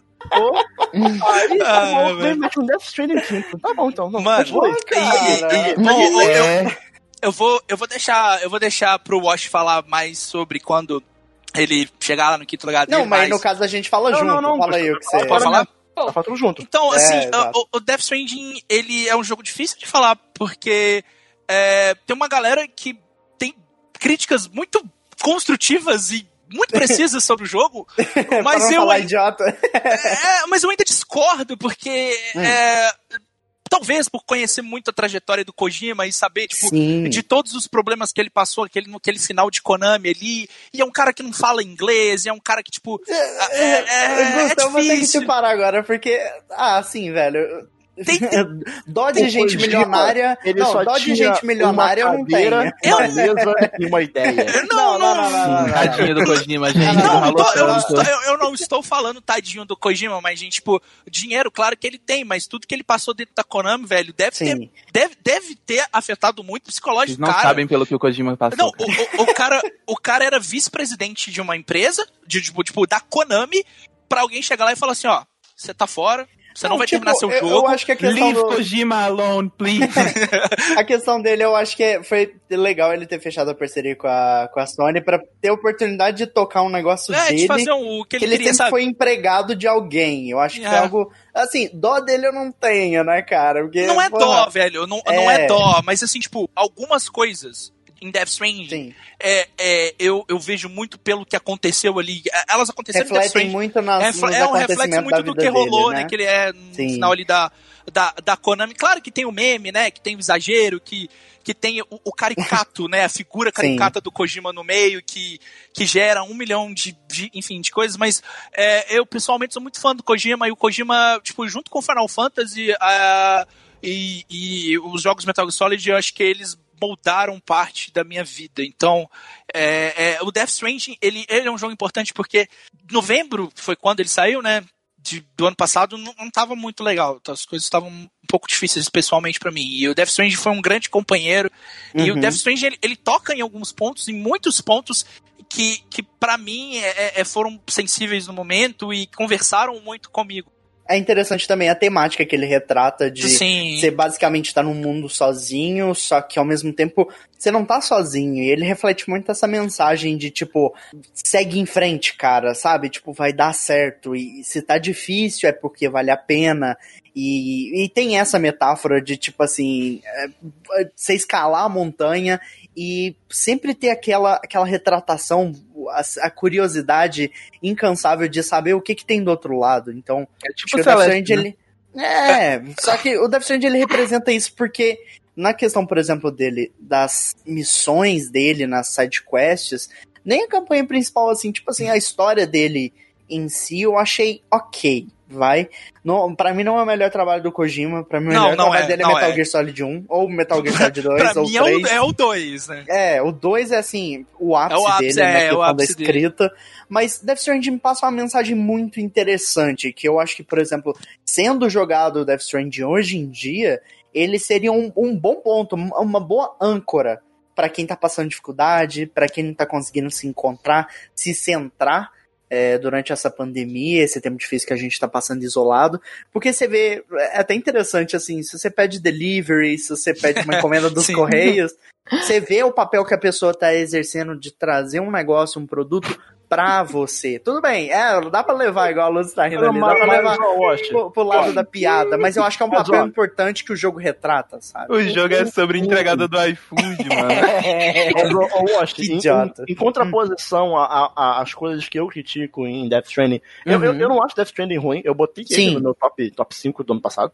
É. Também eu, eu acho, eu acho ele um bom jogo. Uhum. É, e assim, em contraposição do- das minhas críticas em relação à narrativa, é um dos gameplays mais gostosinhos da, da- digamos, da, da geração até mesmo, sabe? Sim, Tipo, sim. jogar Death Stranding é uma sensação bem gostosa. É, é bem de Ele- boas, né? Ele É, é- eu um- acho interessante em como ele te tira do seu momento, assim, você Uhum. passa horas e horas e horas e não percebe que você passou, tipo, É, quatro é, horas é, é, Death jogando. É você não poder dar play na música que você quer enquanto tá andando. Nossa, total. É, isso é total. merda. É, É, mas assim, eu ainda não joguei Death Stranding, eu quero muito jogar porque eu acho que eu vou gostar muito, mas eu gosto de também falar acho. mal pra zoar Augusto, porque ele. Faz não, mas é, o, o, que, faz o que faz o Death Stranding estar aqui é justamente porque, assim como o, o Yakuza, eu também não vejo um jogo na indústria como Death Stranding. Eu acho que o Kojima ele foi extremamente corajoso em fazer. E claro que precisou de um cara como né, com o nome do Kojima fazer um, um- um projeto desse e pra fazer um jogo desse que é literalmente andar segurando a sua carga, se conectando às outras pessoas, se ajudando pra que É, o, porque o, o por caminho cima, assim, o seja jogo mais é muito bobo, né? Muito é, mas quando você vai ver a, a parte de game, tipo, o gameplay dele, a proposta de, de jogo do, do Death Stranding, ela é muito mais complexa do que a história em si. A história, ela tem uma complexidade meio idiota mesmo, mas é, ela também tem um- alguns bons pontos. Ela também tem, tem, tem coisas que eu acho que visualmente são Você fantásticas. diria que ela é uma história pretensiosa, Augusto? Não, eu não acho pretensiosa. Eu acho... Eu acho que faltou um certo filtro ali do Kojima algumas coisas, mas pretensiosa eu não acho o que, que, é acontece? pretensiosa. Na, na questão de uma história de um jogo, sempre quando eu vou julgar ela para fins pessoais, tá? Não, não saio bostejando a minha opinião na internet sem ninguém perguntar. Mas assim, Uhum. pessoal mesmo, quando eu vejo a história de um jogo, eu coloco um, um- um óculos imaginário e fico. E se esse, esse, a história desse jogo fosse retratada como um anime? Como um mangá, como um filme. E eu vejo Death Stranding e do jeito que ele é feito, ah, eu vejo que ele não conseguiria ser retratado, por exemplo, com um traço mais, mais cartoonizado, ou de uma forma mais anime, ou de personagens mais fictícios. Porque você vê que ele é um jogo que ele retrata a vida humana, e ele retrata uma situação em que o mundo ali tem o mundinho dele, tem os personagens dele. Eu não vejo que ele conseguiria ser retratado em algum outro tipo de forma de mídia. Só em A não videogame. ser, é, a não ser com aqueles personagens É. naquele jogo, com aquela trilha sonora, com aquela jogabilidade. É, Então acho que, o meu ver. É Death Stranding, na minha opinião, tá? Eu não vejo o jogo revolucionário. Eu vejo que ele é diferente. Ele, Ele é, é um único. jogo. É. um Autoral. ponto- é, ele é um. Isso, exato. Ele é um ponto fora da curva, sabe? De tipo assim, eu acho que jogos. A partir do Death Stranding, eu acho que. Eu espero, inclusive, que caminhem pro caminho ali que, que o Sam Porter Bridges abriu ali. Porque eu acho que eu vejo muito do mesmo na indústria. O Death Stranding foi um ponto fora da curva que me agradou muito. Ele não é o melhor jogo do mundo, assim, e nem o meu top 1, como deu pra ver que tá no top 5, mas eu me diverti muito, porque o jogo ele é. Assim, eu nem consigo explicar porque ele é maravilhoso de jogar, ele é muito gostoso, ele é divertido, e, e- e eu acho que os jogos deveriam tentar partir pra esse lado, não de história com sangue, morte e perda e aquilo. Gente, um pouquinho de gosto de sangue Ah, você, a parte. É, Death Mas Stranding é, é alegre o- a- eu Death. Stranding, ele, ele tem, tipo, não a história que eu digo, mas que eu ia falar nas sidequests, de que o Sam, ele vai semeando ali a semente dele de, tipo, esperança nas pessoas, sabe? De que tudo vai ficar bem, vai É, ficar não, tudo tem, top. tem o- a, a me- a mensagem do Death Stranding que isso é muito legal. boa. Só pra, só pra complementar aqui, porque já tá bem grande, Sim. é, o, o Death Stranding, pra mim, eu, eu discordo um pouco quando as pessoas falam que ele não é revolucionário. Ele pode não Uhum. ser um jogo com gameplay revolucionário, ele é único e diferente. Mas eu acho que o Death Stranding conseguiu unir a criatividade e a inventividade que a gente vê nos estúdios indies, que tem muito mais liberdade pra criar é, propostas meio malucas que você, se você olhar de longe você fala, ah, isso não vai dar certo. Os caras vão lá, os estúdios indies vão lá, fazem, dá certo, e aquilo ali, é, tipo, eles fazem uma obra fantástica. E o, o Death Stranding, ele conseguiu equilibrar o, o jogo AAA, o blockbuster, Então, com o- a inventividade e a criatividade do- dos estúdios indies em um projeto só. Precisou Cara, de um o- Kojima pra isso. O, o que acontece? Eu, eu acho que, o- que o. Só desculpa te interromper, só pra fechar esse pensamento. É porque, na minha opinião, na minha concepção, eu vejo que o Kojima ele precisa se soltar um pouquinho. De. Eu adoro ele como criador Mais? de jogos. É, não, mas de tipo assim, de não precisar fazer uma obra extremamente complexa. Ele só ele, ele precisa e- desprender de manias dele. É, ele, Ele tem que tem se prender de manias. tipo, tudo é filme, É. tudo tem que ter uma, uma razão. E, e- não, tudo bem, ok. O, o negócio, fazer o jogador ponderar ali, questionar as coisas que acontecem na vida dele, no cotidiano dele, super apoio. Mas, cara, fazer um negócio mais simples, nem tudo precisa. Sim, pode, pode ter um escopo o, menor. O, o, o Mads Mikkelsen do, do do fio do cabelo até no cabelo da bunda. Não precisa, tem que fazer umas coisas mais simples. Eu, eu gosto de Death Stranding, mas eu acho que ele é muito pra tipo assim, o pouco que ele poderia fazer para entregar uma história dessa, sabe? É, sim, mas só para complementar mesmo, tipo, eu acho que a partir de Death Stranding, o fato do Death Stranding ter dado certo e ele unir o melhor dos dois mundos, na minha opinião, tipo, uhum. ele, ele tem a qualidade junto, tipo, ele tem a atividade, a criatividade, a ousadia dos estúdios indies de fazer algo diferente, colocar isso num pacote só e dar certo, vai fazer com que muitos, muitos outros produtores, né, outros desenvolvedores do, de estúdios AAA vejam isso e tentem fazer coisas diferentes em seus jogos, porque tem franquia aí que tá aí estagnada, tem muito tempo só replicando o que dá certo há muito tempo. E uhum. também para as pessoas olharem para essa turma dos jogos indies, para essa galera e ver o que, que eles estão fazendo, porque eles estão fazendo coisas extremamente incríveis. O oitavo da minha lista é um jogo que eu acho que deveria estar tá bem mais alto, mas né, lista, coisado, trenzinho. É, o oitavo da minha lista é o Stardew Valley. É um jogo que. Objection.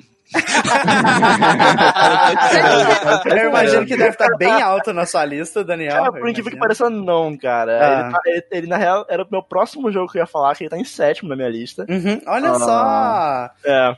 Eu é. admito que ele, ele talvez entraria assim no meu top 20.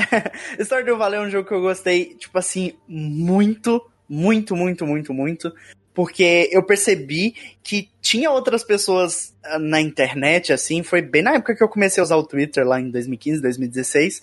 Eu descobri o Stardew Valley e eu fiquei, caralho, esse jogo é muito bom, é muito legal. E aí, depois que eu criei o Twitter, comecei a, a interagir com o pessoal. Eu percebi que várias pessoas também gostavam do Stardew Valley. Eu fiquei, mano, esse jogo é muito lindo, eu tenho que apresentar ele para outras pessoas.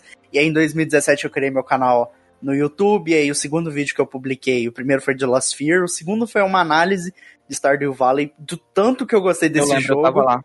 Sim, exato, né? Você fez parte da, da tríplice, que não vamos falar da pessoa de quem que é a tríplice, mas. mas é, Stardew Valley é um jogo, tipo assim, feito com muito amor. Eu encho a boca para elogiar, porque Stardew Valley é trilha sonora, é personagem, é um jogo que é muito gostoso de ser jogado, de, tipo assim, quando eu jogo algo, eu gosto de colocar, tipo, clima. Eu gosto de jogar Stardew Valley quando tá um dia nublado, e aí eu apago a luz, e aí fico, tipo, no meu cantinho, aproveitando aquele jogo, e, tipo, começa Fazendo a chover. É, exato, dando bom dia pras, pras galinhas, bom dia pras cocó, como diz a Globo a Rural mesmo, né? Não, Globo Rural é foda. Mas é um jogo que, assim, enche o meu coração de alegria, porque eu conheço a história do Eric Baroni, que foi o criador do jogo, e, tipo, teve uma época que, enquanto ele tava produzindo o jogo, não dizendo que isso é, uau, é bonito e bater palma, não, é errado, mas o que aconteceu com ele, dele ter que largar o emprego para fazer isso, e aí a namorada dele tava sustentando os dois, e ele apostando tudo no projeto, ele é uma pessoa extremamente apaixonada com Harvest Moon, tirou uma foto com o criador do Harvest Moon, o Harvest Moon jogou o jogo dele. E assim. O Harvest Moon. Harvest Moon. o Harvest Moon. É, o Harvest Moon jogou o jogo. Essa é loucura, loucura total. Ai, que idiota. Cara, mas muito... eu, eu assino embaixo do que o Wash tá falando. É, uhum. Eu acho que se Celeste foi um jogo que me fez pensar muito, Stardew Valley era um jogo que me fazia não pensar.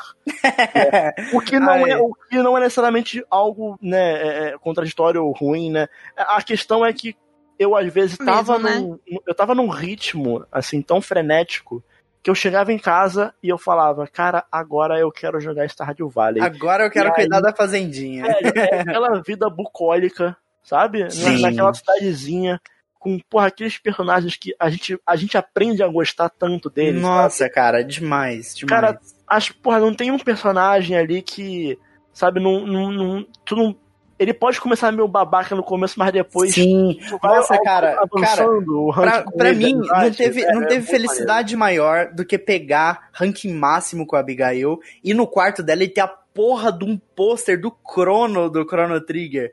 Foi tipo assim, mano, eu tô. Meu jogo favorito, que porra é essa? É, Ai, sério. Eu, eu sou time Penny.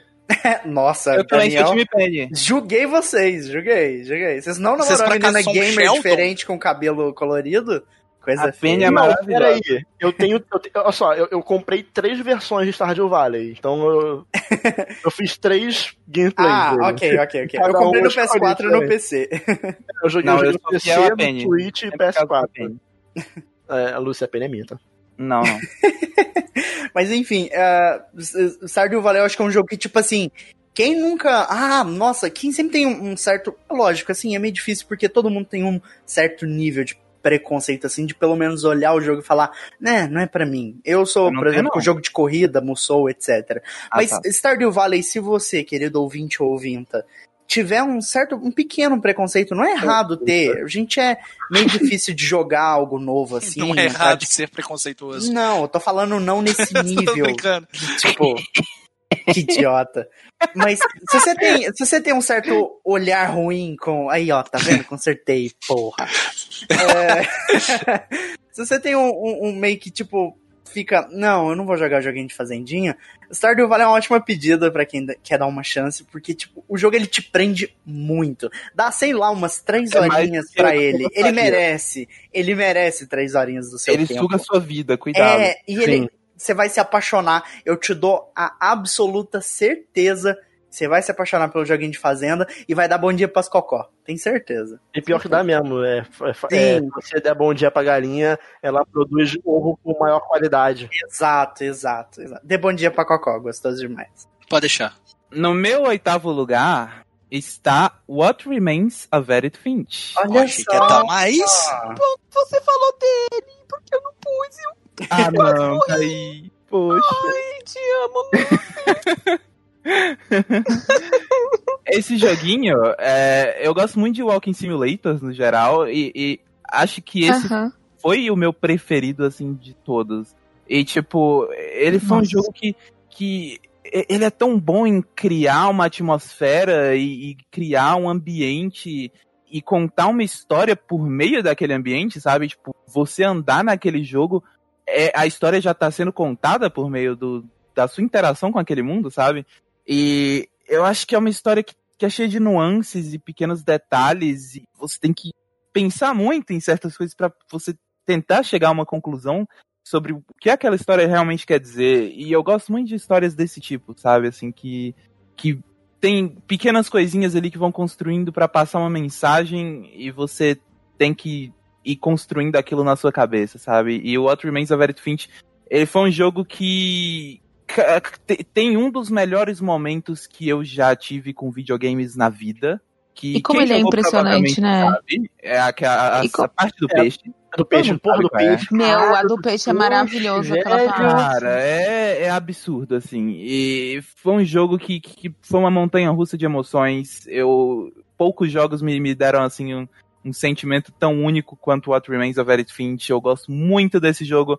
Por favor, joguem, é maravilhoso. Nossa, por Demais. favor, façam isso pelo seu bem. Aí, você Não, quer falar sim. um pouquinho dele? Você quer, você quer despejar o seu E é um jogo nele? curtinho também, né? Tipo, Ele é. Não, e Ah. Joga lindinho, perfeito. e Eu zerei ele um dia, né? Não, é, Tranquilo. não é, é, pra mim é o certo. Pra mim é o certo é jogar ele de uma vez só. Um dos pontos fortes do jogo que eu vejo, além da história, é que ele é muito bem dublado. A dublagem dele é sensacional. Cara. Tudo absurdo de bem Não, feito, cara. que eu digo é o voice acting. É, É tudo Uhum. absurdo de bem feito. é- é muito lindinho, muito lindinho. Não, o que eu acho incrível é em como a criatividade da pessoa que fez aquilo, porque você passa por várias sensações diferentes e em cada momento nunca é igual.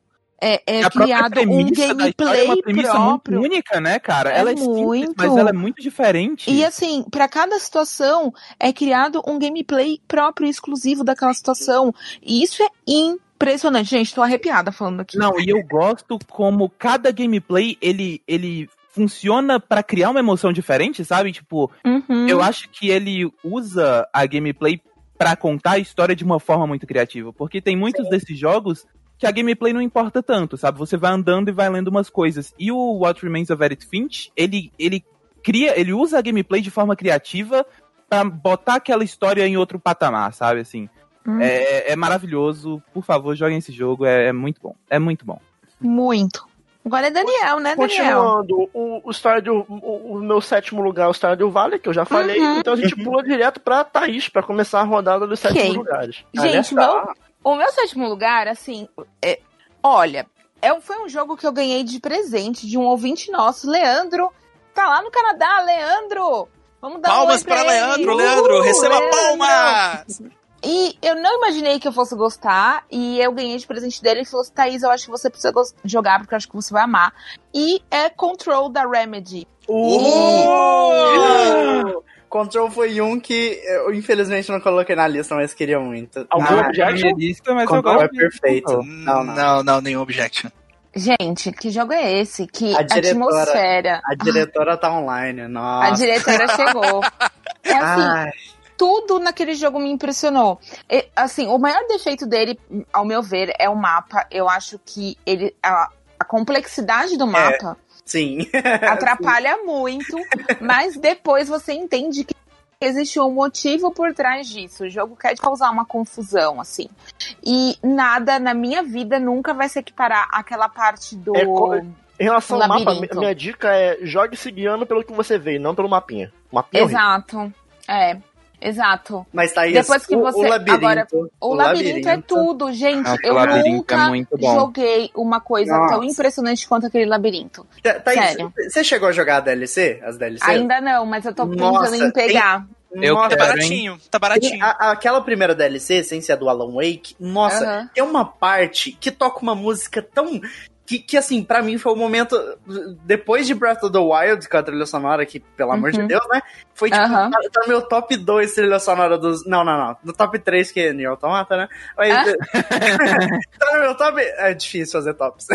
tá no meu top Muito 3 que difícil. Tá em Isso, algum né? top, em algum top tá. É, em algum lugar. Tá, tá favorito aí. Top a, a alto. música é muito boa, porque a Remedy Gente. sabe fazer esses momentos de que você fica. Caralho, que foda! Tinha no Alan Wake do, do show de rock com as luzes, e aí você Nossa, matava eu lembro disso, era as- muito louco. As sombras, nossa, ou foda demais, foda demais. Muito bom. Sei lá, não sei o que dizer, né? Eu acho que todo mundo aqui que jogou amou Control. Amar é uma palavra forte. Mas eu gosto de Control. então. Eu gosto, eu amei. gosto, eu gosto de Eu Control. Eu, particularmente, não terminei, né? Eu não gostei tanto, não. Uhum. É. Mas preciso dar outra chance, admito. Tá, é, eu acho que Xbox talvez aqui. uma É nova muito chance. bom. É muito Porque bom. assim, no começo, você realmente fica muito perdido. É, tanto que eu joguei ele em live. Eu Então, acho no começo que eu é fiquei muito perdida. um. E aí, de- aí, tipo, teve um momento que me ajudaram, que eu precisei realmente de ajuda, porque eu não, eu não, eu tava me perdendo muito.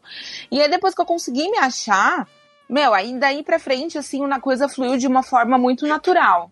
Uma, coisa muito boa de Control, um ponto extremamente forte e positivo dele, é que a gameplay é muito gostosa. É Tipo, muito Quando a Jess ela dá os tiros e você pega os objetos com o poder dela, Gente, você sente aquilo, você sente o peso do, do Daniel. objeto, o peso do tiro. É muito- Daniel, você tem que entender a delícia que é atacar um inimigo no outro inimigo. Sim, Daniel, você tem que Não, é, entender. eu, eu adoro, é, só que É, eu tem- acho que eu- ele muito, re- tipo assim, eu, enfim, a- não é um episódio pra, pra, pra avaliar jogo, é pra falar Exato. sobre o Verdade, top de vocês. Mas, só, só me defendendo aqui, eu, eu, eu enjoei um pouco da quantidade de inimigos Ah, Ah, entendi. me decepcionava um pouco o fato de Control ser um jogo de tiro, porque eu acho que ele não precisava ser um jogo de tiro. É isso. Uhum. Eu Ok. concordo, mas legal, eu gosto. legal, legal, legal. Eu não acho Mas que eu acho que não precisava ser um jogo de tiro. Dito isso, ele é um ótimo jogo de tiro. Exato. Mas é isso, ele me impressionou muito, principalmente por trazer novas mecânicas e novas experiências. Aquele labirinto, nada na, na vida vai ser equiparado. Maravilhoso. O labirinto é é perfeito, eu não perfeito. tenho do que reclamar. Se o Perfeito. Jogo tenho o que fosse só o labirinto, mas tem é. Só andar pelo labirinto ouvindo musiquinha? Sim, sim, sim. É isso, gente. Esse é meu sétimo. E agora é a vez de quem? Do Sou eu, Watch? sou eu, sou eu, sou eu. do Gustavo, do Gustavo. Do Gustavo de Belo Horizonte. Bom, Eita. meu sétimo lugar. é- meu sétimo lugar é um retorno triunfal. Mais do que triunfal. Eita. É um retorno feito com já? estilo. Mais do que estilo. Eita. É, O eu meu pensando. O meu sétimo lugar vai para nada mais, nada menos do que Move fast, baby, don't slow. Step aside, reload, time to go. Devil May Cry 5. Devil May Cry Oh. 5. Chegou. É. não é um objection, infelizmente, mas eu Não vou acredito. falar. Eu vou falar. O, o décimo lugar eu estava olhando pra Cuphead e Devil May Cry na minha frente. e eu fiquei, caralho, qual eu boto? E aí eu pensei, eu vou botar o Cuphead, porque o Gusta vai falar do Devil May Cry, e aí eu aproveito ali e falo junto, entendeu? Ó, mas assim, já, eu já vou. Não vou falar qual. Mas eu tirei um jogo pra colocar Devil May Cry 5, porque no final das contas eu gostei mais de Devil May Cry 5 mesmo, e eu sei que ele vai estar no top de algum de vocês. E esse jogo ainda não foi falado. Mas, é. Ah, porra, não. Devil May Cry Lá 5. Devil May Cry 5 é, porra, mano, nunca fiquei tão feliz de um jogo retornar e retornar do jeito que Devil May Cry 5 é, é, veio porque eu literalmente achava que nunca mais eu ia jogar Devil May Cry na minha vida. Depois do DMC, que eu gosto, tá? Eu gosto do DMC. Só que o jogo vendeu tão mal que eu achei que tipo, a Capcom não ia olhar mais pra série. A, a Capcom ia desistir da série. O 4 e... também foi meio morno, né? Era assim, eu gostei é, do 4. 4 não, eu gosto, eu gosto do 4. Eu gosto do 4. um personagem muito legal eu gosto do 4, mas o 4 também não vendeu muito na época. Então, o, o cara, foi difícil, né? Porque eles tentaram fazer o gênero um do Hack and Slash passou por uma dificuldadezinha. É, passou, é, passou, passou. Precisou, precisou, de uma, precisou de uma renovação. Até o próprio Bayonetta, que é super conceituado, não vende muito, né? É. Então, tava ali passando por uns momentos de, de, de, de, de muita tristeza, mas eu acho que o Devil May Cry 5, ele é o equilíbrio perfeito para um jogo de hack and slash. Eu amo essa série, eu amo as músicas, eu amo os personagens. O Dante é um dos meus personagens favoritos de todos os tempos dos videogames. Cara, eu adoro o Dante toda vez que ele aparece na tela, sabe? Eu sorrio. Eu sorrio eu sou porque. Team eu... Virgil, eu sou Team Virgil. Ah, eu também adoro eu o Virgil. Sou, eu, eu, sou team, eu sou Team Nero, desculpa, gente. Ah, meu Deus, é o único que eu gosto. gosto muito não. da Nero. Nero é muito ah, legal. Não, todo, cara, é estilo. Devil May Cry é estilo. E, mano, eu amo esse jogo. Eu zerei assim, tipo, peguei no lançamento, ele deve ter durado umas 12 horas na minha mão. Lucy, eu não quero que você fale sobre o tempo que você jogou. Você, porque eu... você, jogou, você jogou na minha conta. 40 horas. Não, não, a, a Lucy jogou. Eu comprei, né? Ah, é a Lucy é... que jogou na minha conta. Eu joguei na sua conta e fiz 140 Cara, mas, horas. Eu, mas, assim... um jogo no lançamento para fazer análise. E assim, Gusta, desculpa te interromper. Eu gostei muito de Devil May Cry. Eu tenho um histórico. Eu jogo desde o 3, joguei o 4. Foi o primeiro jogo que eu joguei quando eu comprei minha placa de vídeo, a afinada 1900, é, 9800 GT. Mas eu não sei, porque eu, eu não. Eu queria ter gostado mais de Devil May Cry 5. Mas eu não sei, eu gosto, eu gosto da música, o Devil Trigger lá, uma música maravilhosa, o jogo tem uma trilha sonora muito boa, jogabilidade muito legal eu acho que Devil May Cry não me cativa porque eu não achei a história tão interessante. Não, é, assim, é, é, é, é, a, a parada. Eu não gostei muito da história. A, para, a parada é que é difícil recomendar o Devil May Cry 5 pra quem não conhece Devil May Cry. Sim, porque o Devil May Cry é. 5 é um jogo extremamente ligado aos ah, outros ao resto dois. das franquias. É, Sim, tipo, mais ao 3 e o 4, né? Do é que tipo, quem não jogou o 4 não vai entender nada. Ah, não vai. Nero, é. Não, quem não jogou o 3 não vai entender o peso do final. Eu joguei o 3 e não joguei o 4. Eu fiquei. Eu não entendi algumas coisinhas ali do Nero, mas no geral deu pra entender. Mas o Nero é um personagem muito fácil de você pegar. É, é, é, é, é porque, tipo, liga, o, o Dante o 4. é, é porque o 4 ele sugere, entende? Ele não confirma, ele sugere. Mas enfim, o Devil May Cry 5, pra mim, sabe, trilha sonora fantástica, uhum. com, original. A Casey Edwards, vem cá, dá um abraço. Dá um abraço, você é maravilhoso. Você fez a canção da geração pra mim, que é Devil Trigger. É, eu, é, perfeita, não a, música, a música que eu mais ouvi da história do meu Spotify é Devil Cara, Trigger. Devil Trigger é bom demais. Te, não, e, e teve eu, eu Bird Light agora, teve outras músicas também. Porra, a trilha desse jogo é fantástica. E para mim, minha opinião, tá? Tem o melhor gameplay de combate da geração. É complexo, Talvez é fácil, concorde, é divertido. Cara, a complexidade é que, é que, de combos que você faz com Dante é um negócio. É que tem um joguinho escroto. aí que eu ainda vou falar que talvez, talvez ganhe. Sim, talvez sim, ganhe. sim. Mas assim, Devil May Cry 5, pra mim, o melhor hack and slash que eu joguei na vida. E se você não conhece a série Devil May Cry, pelo amor de Deus, compra lá que eu, tem eu, os... eu queria falar um pouquinho do, do Devil May Pode, pode falar, pode falar. Tem, tem, os, tem os HD Edition lá no, no PC, no Xbox, na, no Switch, tem tudo, a porra toda, no Playstation lá que você compra, você joga, se diverte, conhece Devil May Cry e ainda fica feliz com um sorriso no rosto, igual eu. É, é, sobre Devil May Cry 5, ele, ele é um dos meus jogos preferidos da geração fácil, assim, é... Não Porra, tá só eu essa triste. merda seis vezes, mano, não aguento mais, velho. Eu. Não, mentira, eu aguento sim. Eu, não, eu, eu, jogaria Devil May Cry 5 de novo, de tanto que eu gosto desse jogo. Mas eu acho que o maior mérito dele, nesse sentido de ele meio que dar uma renovada no Hack and Slash, é que ele soube muito bem saber o que manter do, do gênero e o que mudar, sabe? O que uhum. renovar. Eu acho que a questão dele ter um level design mais linear em relação ao 3, que foi o único que eu joguei, além de. Na verdade, eu joguei um pouquinho do 1. Que também não tem um level design muito linear. Ele tem muito. Ele é muito. pega muito ali do Resident Evil, né? Ah, é que e nasceu do Resident 5, Evil. Né? O 5 ele, ele faz algo mais linear e eu gostei muito dessa decisão porque quando você vai rejogar nas outras dificuldades, facilita bastante, sabe? Você não tem que ficar refazendo puzzle e coisa do tipo que não acrescentava muito. e só deixava a rejogabilidade dele um, um pouquinho mais chata cada vez que você rejogava. Enquanto o 5 ele, ele tem esse fator de rejogar e, e, e para mim é perfeito, assim, tipo, eu joguei esse jogo seis vezes e eu terminei querendo jogar uma sétima, sabe? Tipo, porra, Devil May Cry 5, que jogo bom, né, velho? Que jogo bom. Puta que É, eu, só, eu só queria, só queria encerrar aqui com um abraço pro Hideki Tsune, o diretor do jogo, que me segue no Twitter, meu amigo. Um abraço. Ele me segue também, e gente boa demais. Gente boa, gente boa, gente boa. E abraço também pro. pro Camilla, que me bloqueou. Me bloqueou Ah, também. também, me também.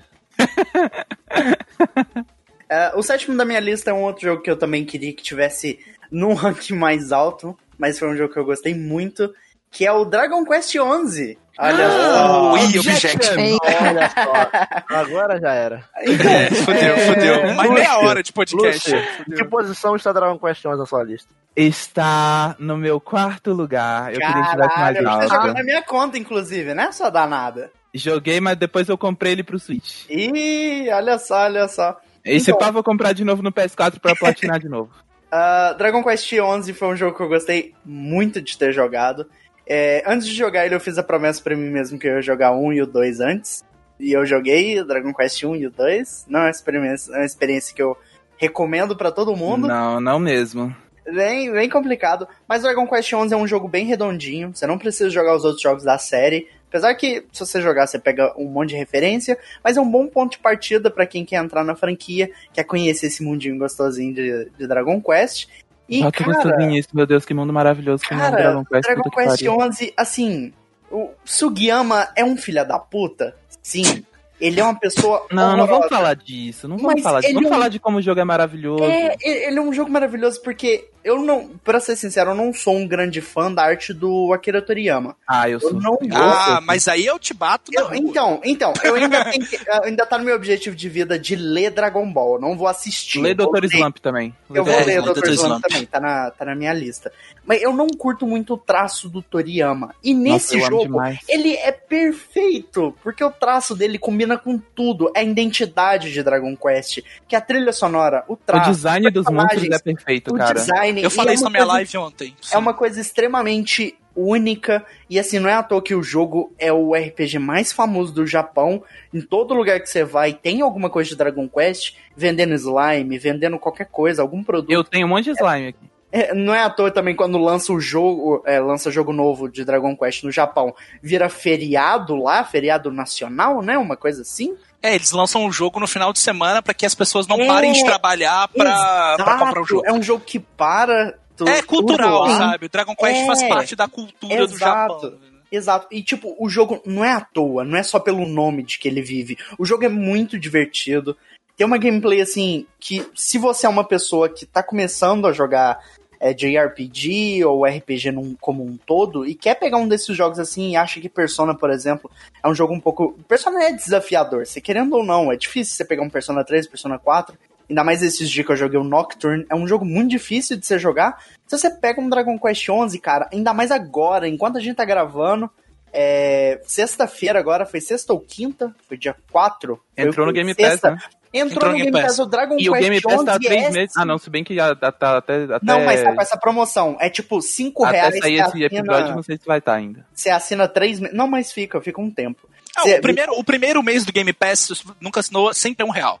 É, e tipo, acho que é 5 reais você assina 3 meses do Ultimate. Sim, sim. Então, cara, pra quem quer, tem um Xbox ou tem um PC, quer dar uma chance pra Dragon Quest, assina o Game Pass, baixa o jogo de graça, 0800. Você joga o Dragon Quest cinco reais, 11S, que o jogo veio com um monte de, de feature nova. E assim, Dragon Quest 11 foi um jogo que me encantou muito. Eu, assim, quando eu joguei, eu fiquei viciado. Eu chegava do trabalho, Dragon Quest, Dragon Quest, Dragon Quest, acordava, Ah, Dragon Quest, Dragon Quest, ia pro trabalho, chegava Dragon Quest, Dragon Quest. E, tipo, é um jogo maravilhoso. Eu até emprestei a conta pra Lúcia, porque eu falei, mano, joga isso aqui. Você tem que jogar, pode usar minha conta, não precisa comprar o jogo. E assim, eu acho que a Lúcia pode dizer mais sobre isso, no- na questão do quanto ela gostou. Mas eu fiquei apaixonado pela franquia. E quando saiu o Hero no Smash, eu nem jogo Smash. Nossa, Mas aquele eu trailer- gritei tanto. Puta que pariu, aquele trailer tocando Adventure do Dragon Quest 3. Sim. Até, até ninguém. não, se alguém pega esse trailer pra ouvir, ver agora e ouvir a trilha sonora, você fica. Eu me arrepio, eu me arrepio toda vez. eu também. arrepio é, é vez. muito massa. É muito bom. Porque é a jornada do herói. É, é o jogo definitivo da jornada do herói. Que é literalmente o personagem é uma hero. Ah, putz. Enfim. Enfim. Por é, agora eu, eu vou mandar minha cartinha de amor aqui pra Dragon Quest, né? Vamos lá. É, Dragon Quest foi talvez a, a franquia mais importante da minha vida, uma delas, fácil. E diferente do Wash, eu entrei nela porque eu era fã do Toriyama, na verdade. Ah. Eu gostava muito de Dragon Ball, eu gostava muito de Dr. Slump. É, toda vez que vinha algum mangá de um volume do Toriyama pro Brasil, eu comprava, eu gostava muito do Toriyama. E aí um dia eu tava lá na Nintendo World vendo os joguinhos que saiu, aí tinha uma tal de Dragon Quest, né? Que eu olhei assim, caramba, parece Dragon Ball, né? Vamos ver qual é desse jogo. E aí quando.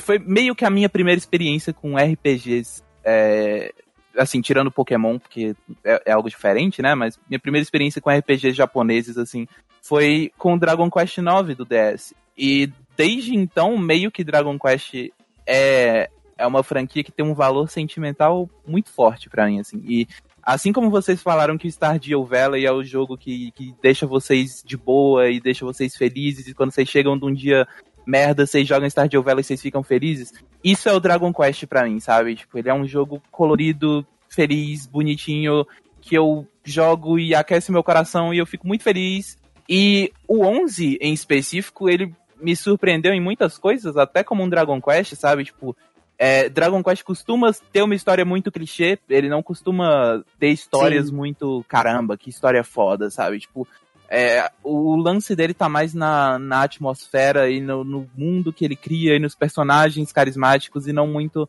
na narrativa em si.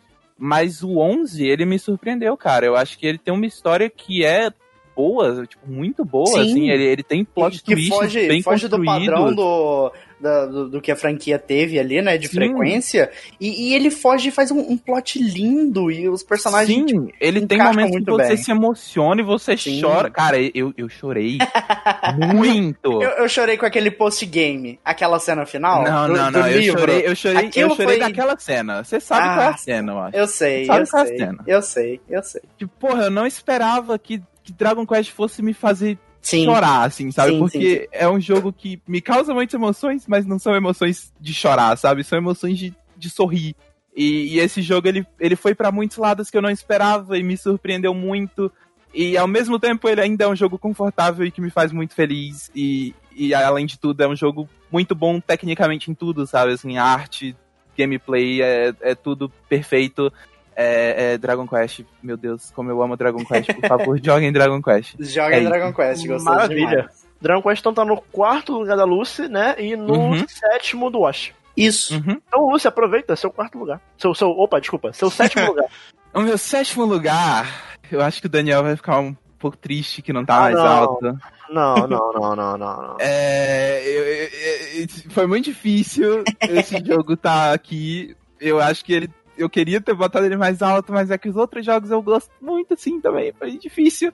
Mas é Sekiro Shadows Die Twice. Olha só. Ele. Certa, Lúcia. Ah, É, objection, ah, mas para a surpresa da Ah. maioria, Sekiro era o próximo jogo que eu ia falar. É o Não, sexto não, Olha não, só. não. É o Combinado. sexto lugar. É, Combinaram, combinaram. Thaís tá, tá Combinaram. com razão, combinaram. olha, então, então o Daniel não vai ficar com tanta raiva assim. Não, não, tudo não, certo. não, não, não.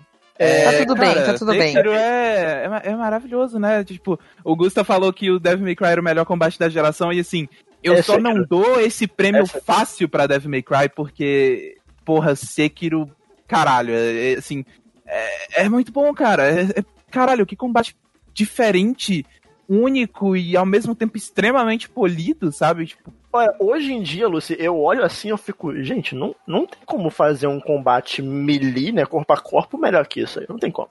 é difícil, né, cara? Como é que vai fazer? Eu não sei. Eu, que- eu quero saber o que que a From Software vai fazer em Elden Ring pra bater isso, cara, porque não dá. Não tem como. É, eu acho melhor ir pra outra pegada. É, vamos ver, vamos ver. Mas enfim, Mas- assim, é, é, por que que. é, Deixa eu rapidinho. Só, por que que Sekiro tá no meu sexto lugar? É, a partir do meu sexto lugar da lista, fica meio, tá, tá, tá- fica meio difícil, assim. Ó, o meu Uhum. sexto, meu quinto e meu quarto lugar são três jogos que eu gosto muito, muito no mesmo nível, assim, num nível muito parecido, sabe? Muito Uhum. próximo um do outro. É, e assim, eu vou explicar melhor o porquê da posição de cada um quando eu for falando de cada um deles, né? É, e o Sekiro, eu, eu acabei botando ele em sexto porque eu não gosto tanto da história dele. Uhum. Tá. É, mas assim, é, eu não tenho nem como ficar falando mal aqui, porque é só realmente esse o ponto, e que eu não acho nem ruim, eu acho só é, ok. Funcional. sabe? Eu É, acho ok. cara, eu, eu Não, sinto mesmo, eu não. Eu, eu acho ok a história dele, mas é, a gameplay é tão boa. Sim.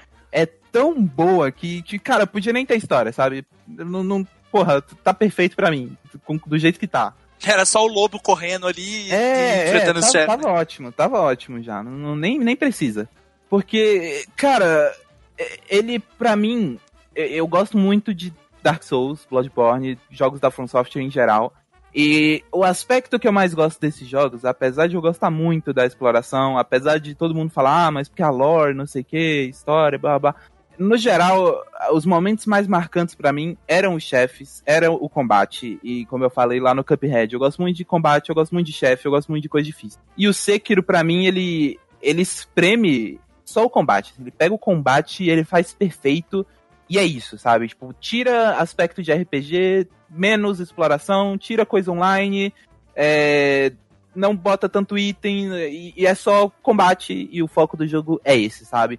E, porra, pra mim é, é, é o melhor da From Software se passa, assim, E- sabe? E, Tipo, e acrescentando o que você tá falando, eu acho, ainda preciso parar pra pensar em relação a isso, mas eu acho que o chefe final de Sekiro é o meu chefe favorito da vida. porra, eu. Eu Não é digo isso George? porque eu tenho o chefe de Drakengard, o último chefe de Drakengard, que é perfeito, né? Mas, mas porra, é um puta chefe, o último chefe de Sekiro. Eu gosto muito Sim, dele. é, Porra, é. Mecanicamente, talvez seja o meu chefe preferido, É, sim. Eu, Uma coisa que eu talvez. tava falando com a Lúcia há um tempo atrás, enquanto a gente tava jogando, conversando no Discord, é que eu gosto muito da curva de aprendizado do Sekiro. Sim. Por mais que ela Sim. seja. é, por mais que a curva de aprendizado do Sekiro seja é, Brutal. Brutal, Essa é a palavra. mas eu gosto muito porque ela é muito bem feita. Muito bem Sim. feita, apesar de ser brutal. É, eu consigo ver facilmente muitas pessoas desistindo de Sekiro. É, Uhum. Porque, diferente do, de um Dark Souls ou do Bloodborne, né, no, no Bloodborne, se você tá preso num chefe, você pode farmar, melhorar o seu nível e passar do chefe com duas Ou porradas. chamar alguém pra jogar online com você, né? Exato. No Porra, isso não- não facilitava tem- muito o jogo. muito, muito. Até NPC mesmo, que você chamava NPC, Sim, sim, é, sim. ajudava muito. É, se você chamasse pô, o, o, o, Soler em algumas batalhas do Dark Souls 1, é, Não, eu tenho, eu tenho uma amiga que ela é muito fã de Dark Souls, Bloodborne, e ela não quis jogar Sekiro porque ela disse que só conseguia passar do chefe jogando online. Que segundo ela, ela joga mal, ela é ruim. Ela só consegue jogar online. Quando ela viu que o Sekiro não tinha online, ela falou, não quero jogar, tô de boa. Ela nem jogou, ela nem começou o jogo.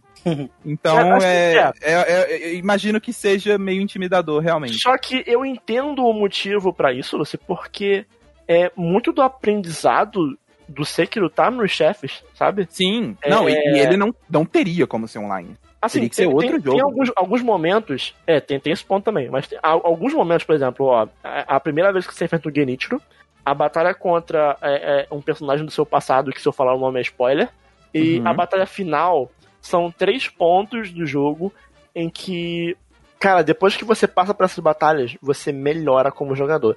Enquanto a Lúcia estava jogando, eu falei pra Lúcia, Lúcia, quando você chegar mais pro final do jogo, você vai voltar pra essa parte que você tá sofrendo e você vai passar como se não fosse nada. Você, e eu falei, você- e eu falei, não, Daniel, isso nunca vai acontecer, você está inventando. Eu vou ser horrível pelo resto da minha E é vida. incrível, porque assim, no Sekiro, hoje, eu já zerei, porque eu platinei, então eu joguei tantas vezes Sekiro, que hoje eu chego até a metade do jogo sem morrer. E isso não é um absurdo, não é porque eu sou o melhor jogador do mundo, não, é porque o jogo ele tem uma dificuldade que vai gradativamente aumentando e vai tornando você um jogador melhor de Sekiro. É incrível, é muito, muito, muito bem feito.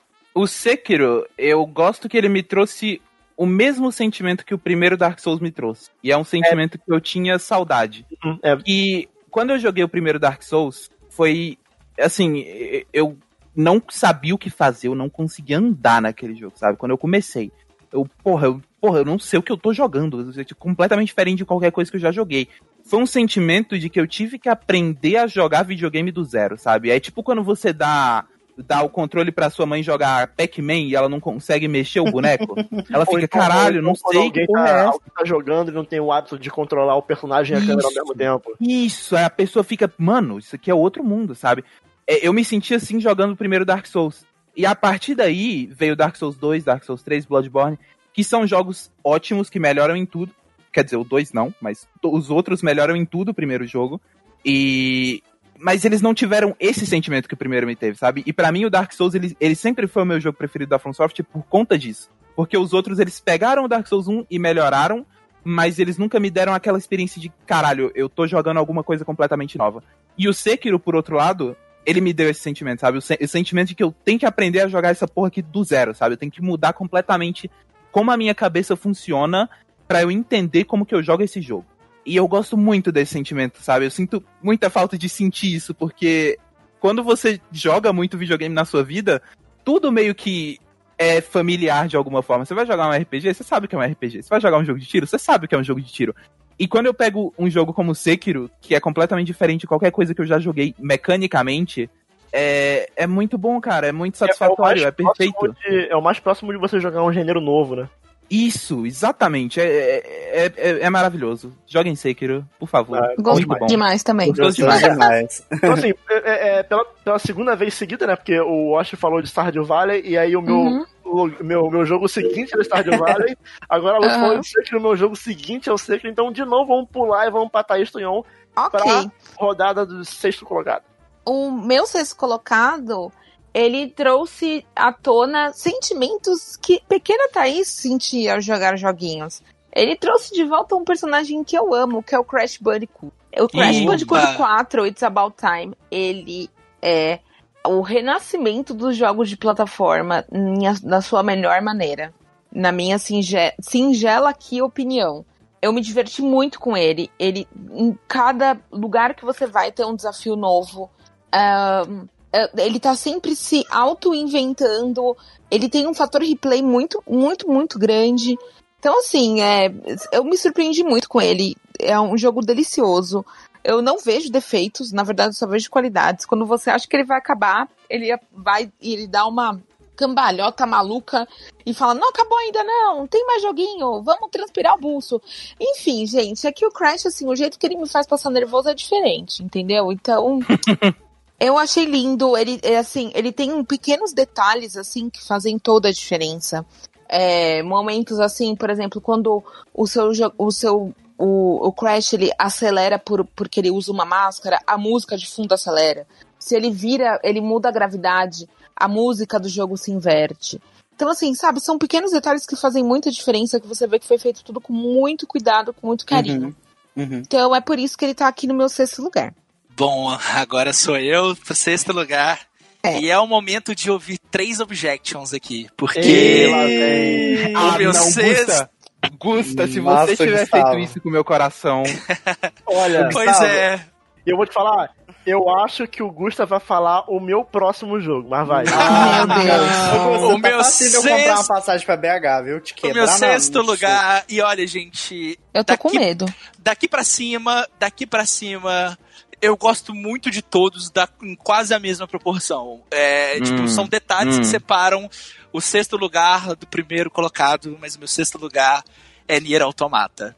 Ah, quê? não. Gusta. Briga, briga, Ah, briga, não. briga, briga, calma, briga, vamos briga, organizar. briga. Nossa, cara. Nier Automata é o meu quinto colocado. Ai, que Nossa. absurdo. É o sexto colocado. Daniel nunca mais vai falar nesse podcast. Que absurdo, que absurdo, que absurdo, absurdo. Lucy, em que posição está É Nier no Automata? meu primeiro lugar, cara. Cara, mas tipo assim, ó. Eu- Eu Eu posso vou fazer- fazer suspense se tá no meu primeiro ou segundo? Ah, Tudo bem, tudo bem, eu topo, eu aceito. Vai ter o suspense aí. Talvez esteja no primeiro, talvez esteja no segundo. Nossa, ok, ok. cara, mas, ó, o negócio é o seguinte. que brochada, cara. Desculpa, mas é, o, se- mas é o seguinte, ó. Eu não quero nem gravar mais. Ah, fala. Fala, Então, fala. ó, é, Nier Automata é um jogo que eu gosto muito. Tá muito no meu coração. Foi primeiro, cara. Calma que vai chegar Nossa. lá. É... Tá revoltado, porque não, não existe cara. outro jogo que mereça Que- o primeiro lugar. né? Mas, mas assim, como eu disse, são detalhes que separam o sexto do primeiro lugar. Uhum, uhum. É, eu tive vários Passando pano, critérios passando sobre isso. pano. Não, Não, não, mas, mas assim, ó, o Nier Automata é um jogo que eu gosto muito, eu amo, eu- o fato de Yokotaro ter dado a volta por cima é extremamente importante, eu quero que o Yokotaro desenvolva jogos pelo, re- jogos pelo resto da vida dele, que ele encha a, a indústria de jogos dele. Mas como eu sei que é um jogo muito mais importante pra Lucy, muito mais importante pro Wash, e de repente até mais pro Daniel, eu encerro aqui o que eu tenho que falar de Nier Automata. Nossa. E eu deixo pra vocês, é, Diante- essa, passa essa bola. Ah, eu não quero nem falar seguindo, nada. seguindo, a, seguindo a mesma lógica, eu vou falar bem pouco aqui também, vou deixar o Wash e a Lucy falarem um pouquinho melhor sobre o Nier Automata. É, o, o meu critério para escolher do sexto ao quarto colocado, né, o, o, o Sekiro eu deixei um pouquinho para trás por causa da história. O Nier Automata eu deixei um pouco para trás porque eu acho que o jogo ele, ele demora um pouco para se tornar a obra-prima que ele é. Sim, sim, sim. Então, concordo, o concordo. começo de Nier Automata, tipo assim, a rota A e B é. Ele, assim, ele não é um jogo ruim. facilmente é investido de tipo, ah, pra, pra, por exemplo, uma pessoa casual, você falar, não, joga Nier Automata. Exato. Perfeito. É, é difícil. A parada é que, é tipo assim, é, é, Nier Automata, a partir da rota C, ele é excepcional. A rota Uhum. A e B eu acho bom. Os Uhum. próximos jogos Eu da acho minha lista. muito bom. Eu, os próximos quatro jogos da minha lista, eu considero que eles são excepcionais do início ao fim. Então, é só Hum. essa é, é a, a, a, a minha- Olha, o meu é, tipo assim, é, o meu critério foi justamente o sentimento que eu tive jogando do sexto ao primeiro e o que foi esse sentimento, sabe? Eu amo Nier Automata, mas eu não consigo, eu estaria mentindo pra mim mesmo dizendo que tipo pra mim ele é um jogo que é, é, é, foi melhor na minha concepção pessoal, ele pode ser melhor se a gente colocar é, ali no fringir dos ovos ali, a gente colocar ali no fim do dia. É, Pode ser que ele seja até um jogo mais redondinho, melhor do que os outros jogos que eu vou falar, mas é, o sentimento Não, mas não tive... tem essa aí de mais redondinho melhor, não. Tem É, o seu é o sentimento. É, o meu coração falou mais alto pros outros jogos, Sim. mas eu sei que é extremamente importante pra vocês dois, então vai. Eu acho, você quer ir antes ou eu vou antes? Ai, cara, eu, tô até desanimado.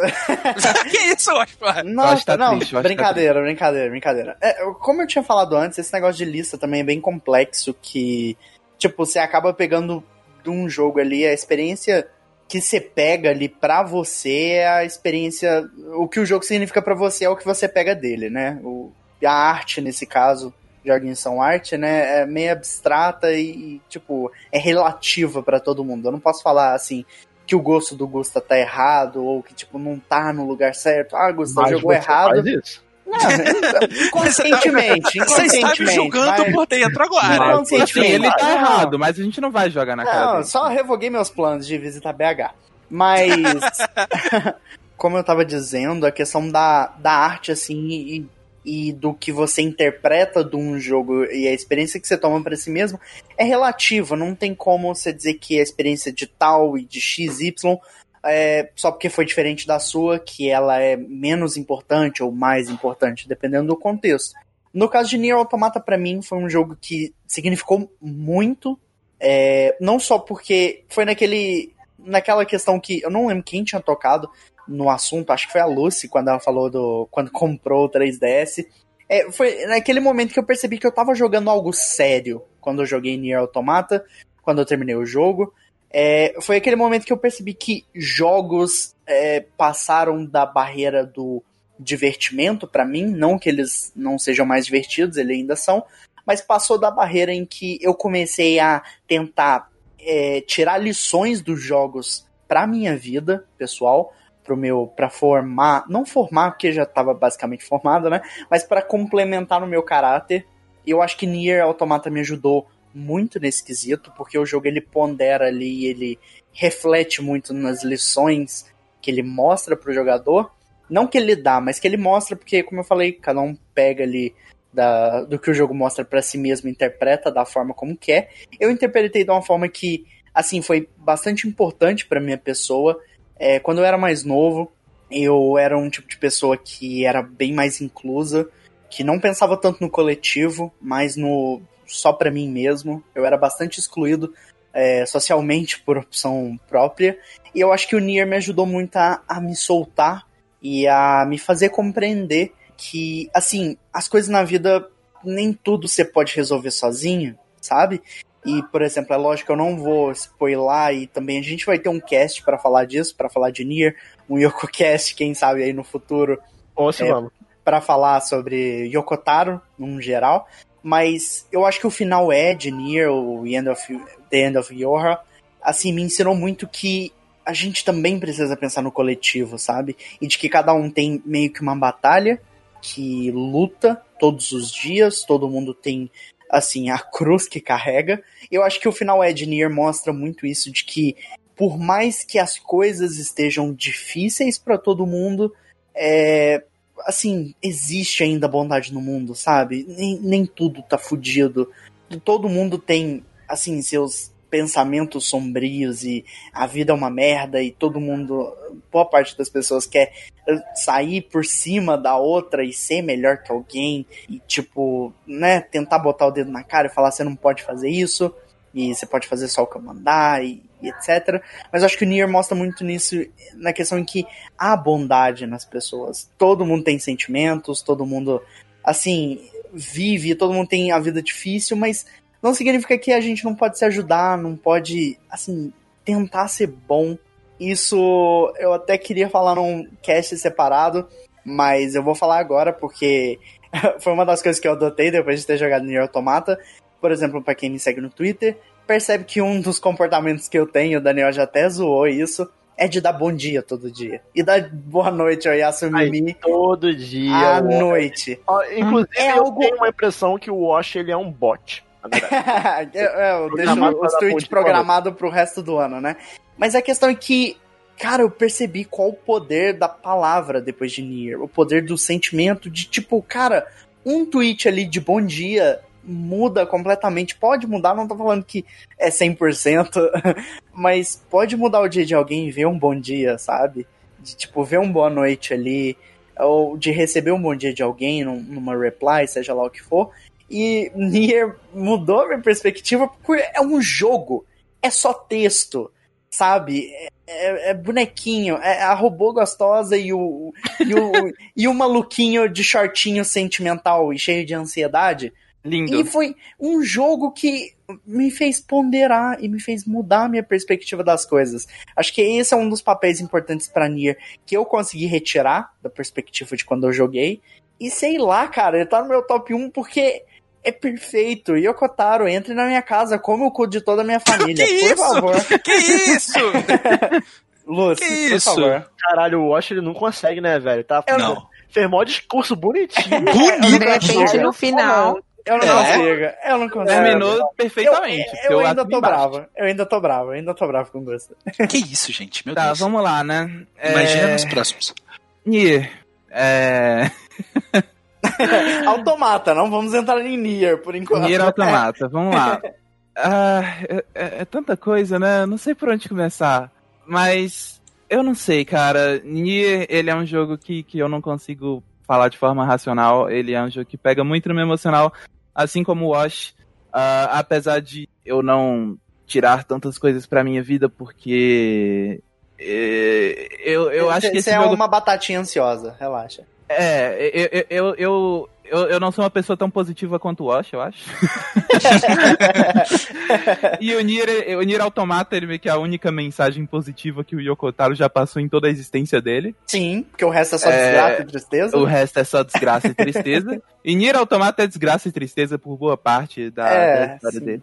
E eu costumo gostar de, de histórias trágicas, histórias pesadas, é, histórias que, que nem sempre têm finais felizes e nem sempre têm mensagens felizes. Apesar do, do Nier Automata ter uma pontinha de esperança ali, eu não acho que ele seja um jogo que tenha uma mensagem inteiramente positiva, sabe? Eu acho que ele tem muitas nuances ali.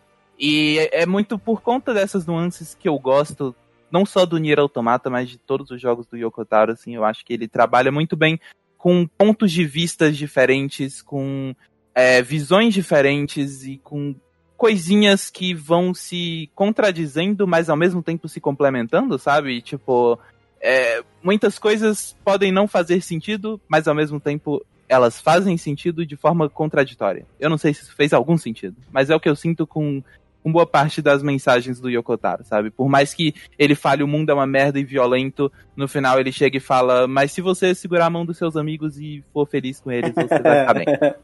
É, e o Nier Automata, ele é muito importante para mim porque ele me introduziu pro meu diretor preferido, que é o Yokotaro, e para uma das minhas franquias preferidas, que é o Drakengard Nier, no geral. E eu gosto muito de como ele é diferente e criativo em como passar mensagens, em como construir essas histórias, sabe? Tipo, ele tem é, coisas que você nunca espera que um jogo vai fazer, sabe? Você tá lá jogando uhum. e do nada ele faz algo que você fica tipo, mano, porra esse jogo tá fazendo, sabe? Ele te surpreende é, mecanicamente, ele te surpreende narrativamente, ele te surpreende de muitas formas diferentes, sabe? Sim. E eu gosto muito desse sentimento, como eu falei com Sekiro, de estar tá jogando algo completamente diferente, eu tenho isso em Nier não só na, no aspecto mecânico, eu tenho isso em Nier é, com narrativa, com estética, com estilo, com tudo, sabe? Assim, ele é um jogo que é completamente diferente de tudo que eu já joguei. E e é perfeito, é, é, maravilhoso. Eu amo muito Nier. Eu, eu, eu, eu, acho que eu não estou fazendo jus ao quão bom é esse jogo com que eu estou falando nesse exato momento. Eu acho que não, é, falando é, coisas muito melhores. É, é Mas... só pegar, é só pegar um exemplo. Pra isso, Luiz. É, eu estou seguindo só... meu coração, sabe? Eu estou seguindo assim, meu coração. Só, só pro querido ouvinte ou ouvinta do outro lado, é só pegar o um exemplo do, dos planos que a gente fez esses dias para trás, em que todos nós. Assim, faltou a Thaís, porque ela ainda não, ela ainda não foi evangelizada, né? Na obra de Yokotaro. Não. Mas todos nós pegamos pra assistir a Orquestra de Nier. Foi um evento. Sim, nós assistimos um juntos a Orquestra de Nier. Orquestra de Nier de 2020 e foi maravilhoso. Foi, é, foi. Alguns de nós choraram, a Lúcia tem certeza. Eu chorei uhum. um pouquinho, o Daniel talvez.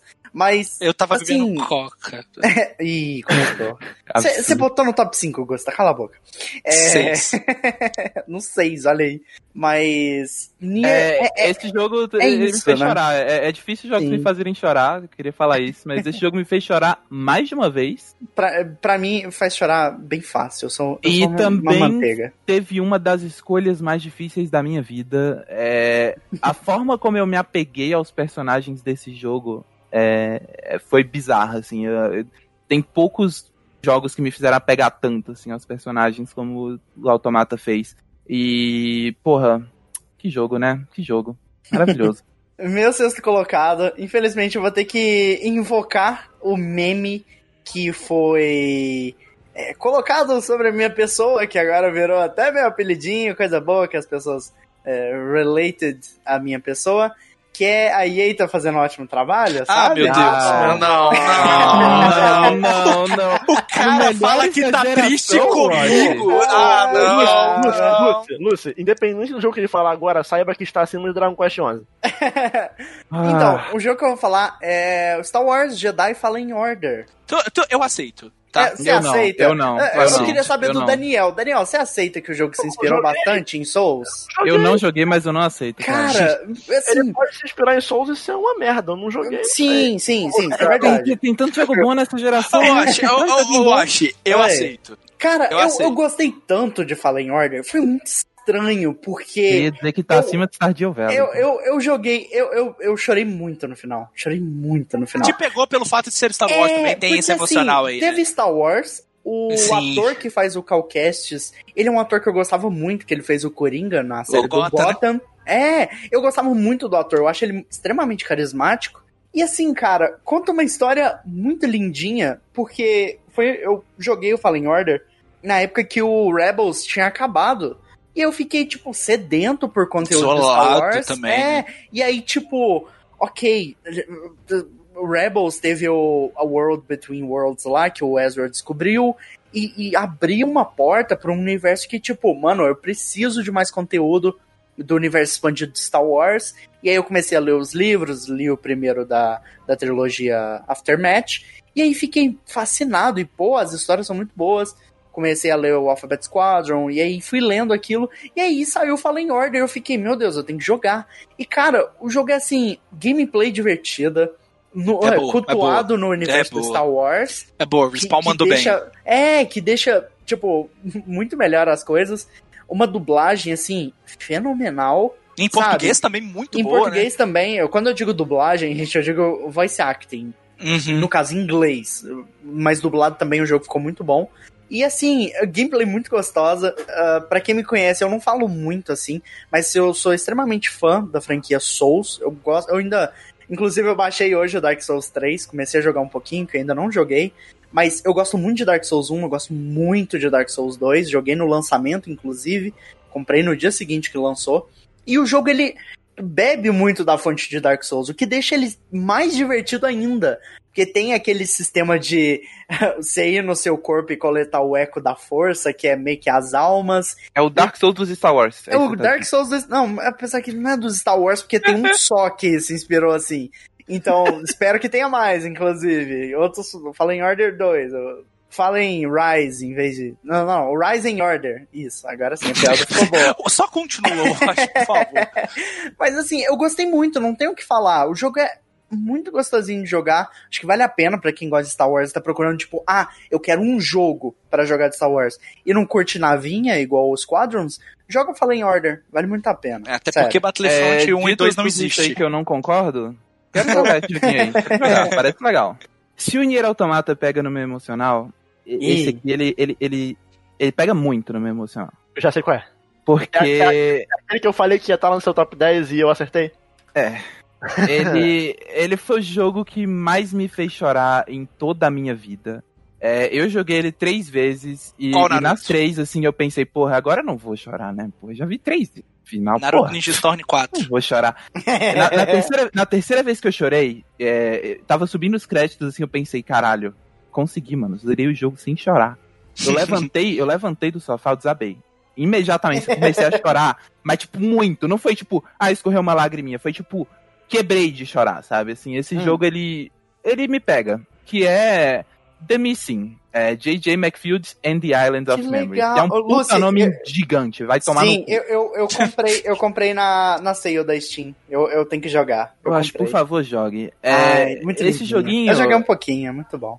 ele é, não é um jogo muito bom tecnicamente, não é um jogo extremamente polido, a gameplay dele é meio esquisita, muita gente vai jogar e não, não vai tancar.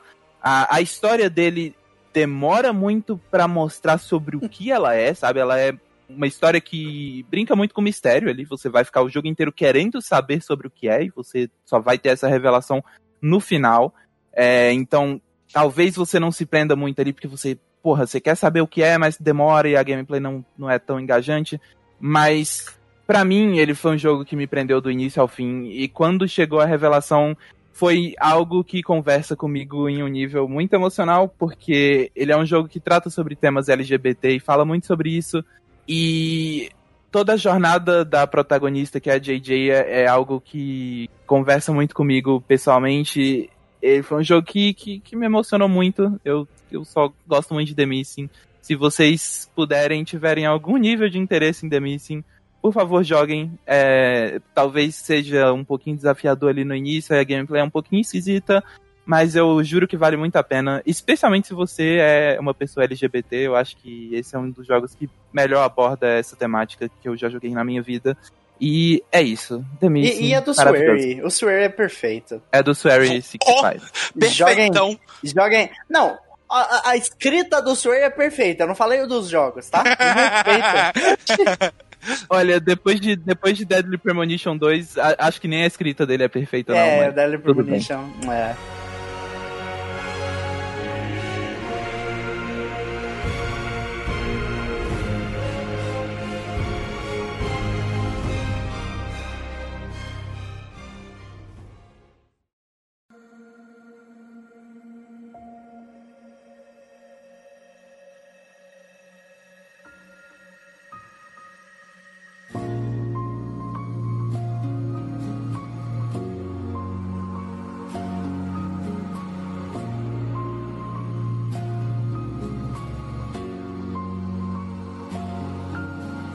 Seguindo em frente, então, pro nosso top 5 agora, o meu quinto lugar, já falei, é Nier Automata. Já então, a foi, gente né? pode pular para Thaís Tunhon. De novo. Qual o seu quinto lugar, Thaís Tunhon? Mano, meu quinto lugar, assim, eu, eu acho até injusto ele estar no quinto lugar. Mas eu já falei de tantas vezes dele, eu já falei o quanto que eu amo, o quanto que ele é perfeito, o quanto que ele foi o meu Game of the Year do ano passado, que é Observation da No Code. Olha só, Olha só. legal. Ele- Esse eu quero ele muito jogar. Ele não poderia não vir, é, sei lá, acho que foi uma das experiências mais incríveis que eu tive no ano passado, é, em 2019. É, toda aquela atmosfera de tensão que não é terror, mas é- você fica tenso. E a história é muito louca. O Daniel terminou, eu acredito que ele tem um significado para aquele final totalmente diferente do meu. Teorias, enfim, gente, é, eu já falei muito dele. Eu joguei, gostei bastante da história, mas eu fiquei muito enjoado jogando. Ah, Muito. é. É, aconteceu comigo também. do Principalmente sickness. Eu, eu, eu, tipo, eu jogava uma hora e era três horas deitado na cama, enjoado.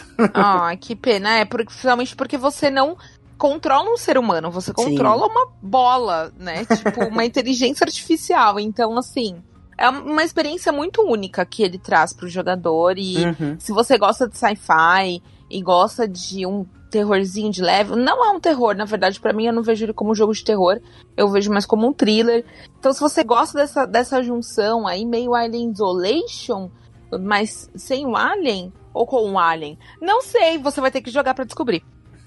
Vamos pro top 5, que já é, que, cara, é muito difícil, sabe?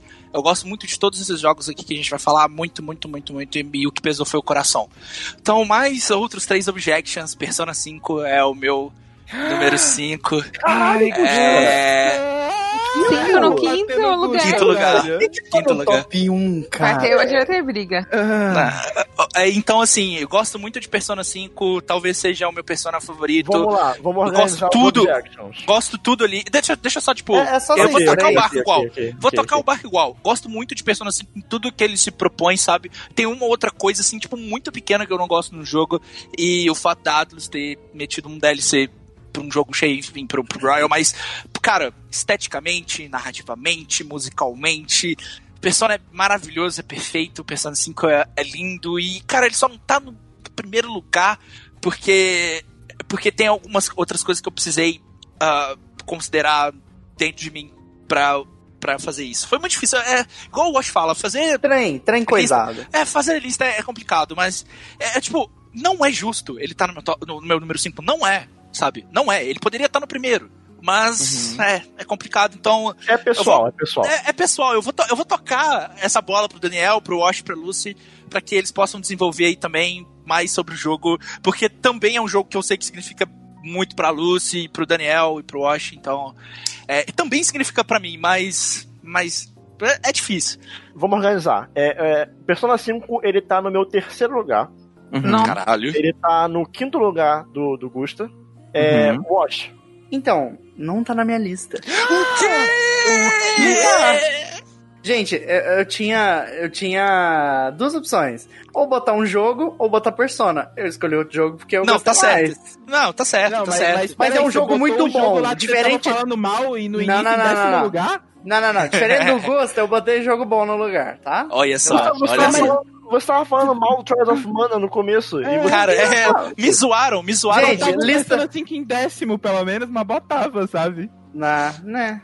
É, Não, fazer não. o que? Acontece. Ah, Não, nossa, eu entendo, Wash. Se o Wash tava decepcionado com o Gusta por ter botado o Nier Automata em sexto, Não sei, eu cara. estou muito triste com o Wash sei, agora, cara. Não sei, eu gosto muito de Persona 5, mas... É pessoal, é pessoal. sei, Acaba cara. sendo pessoal. Não é. Não, não é. É, Ele, ele tava falando mal do jogo Não, dele não, não, lugar, Eu gosto, eu, eu gosto muito da franquia. Eu, eu gosto muito do 5, Não, mas... acho que não tá na sua lista, você não tem lugar de Sei fala lá. aqui. Vai, Daniel, fala sobre Persona Vamos lá, 5. vamos lá, Ah. Lucy. É, O Wash não vai falar sobre Persona 5 hoje. É Tô uma calado, punição dele. calado. Não pode. vamos botar o Watch. Calado.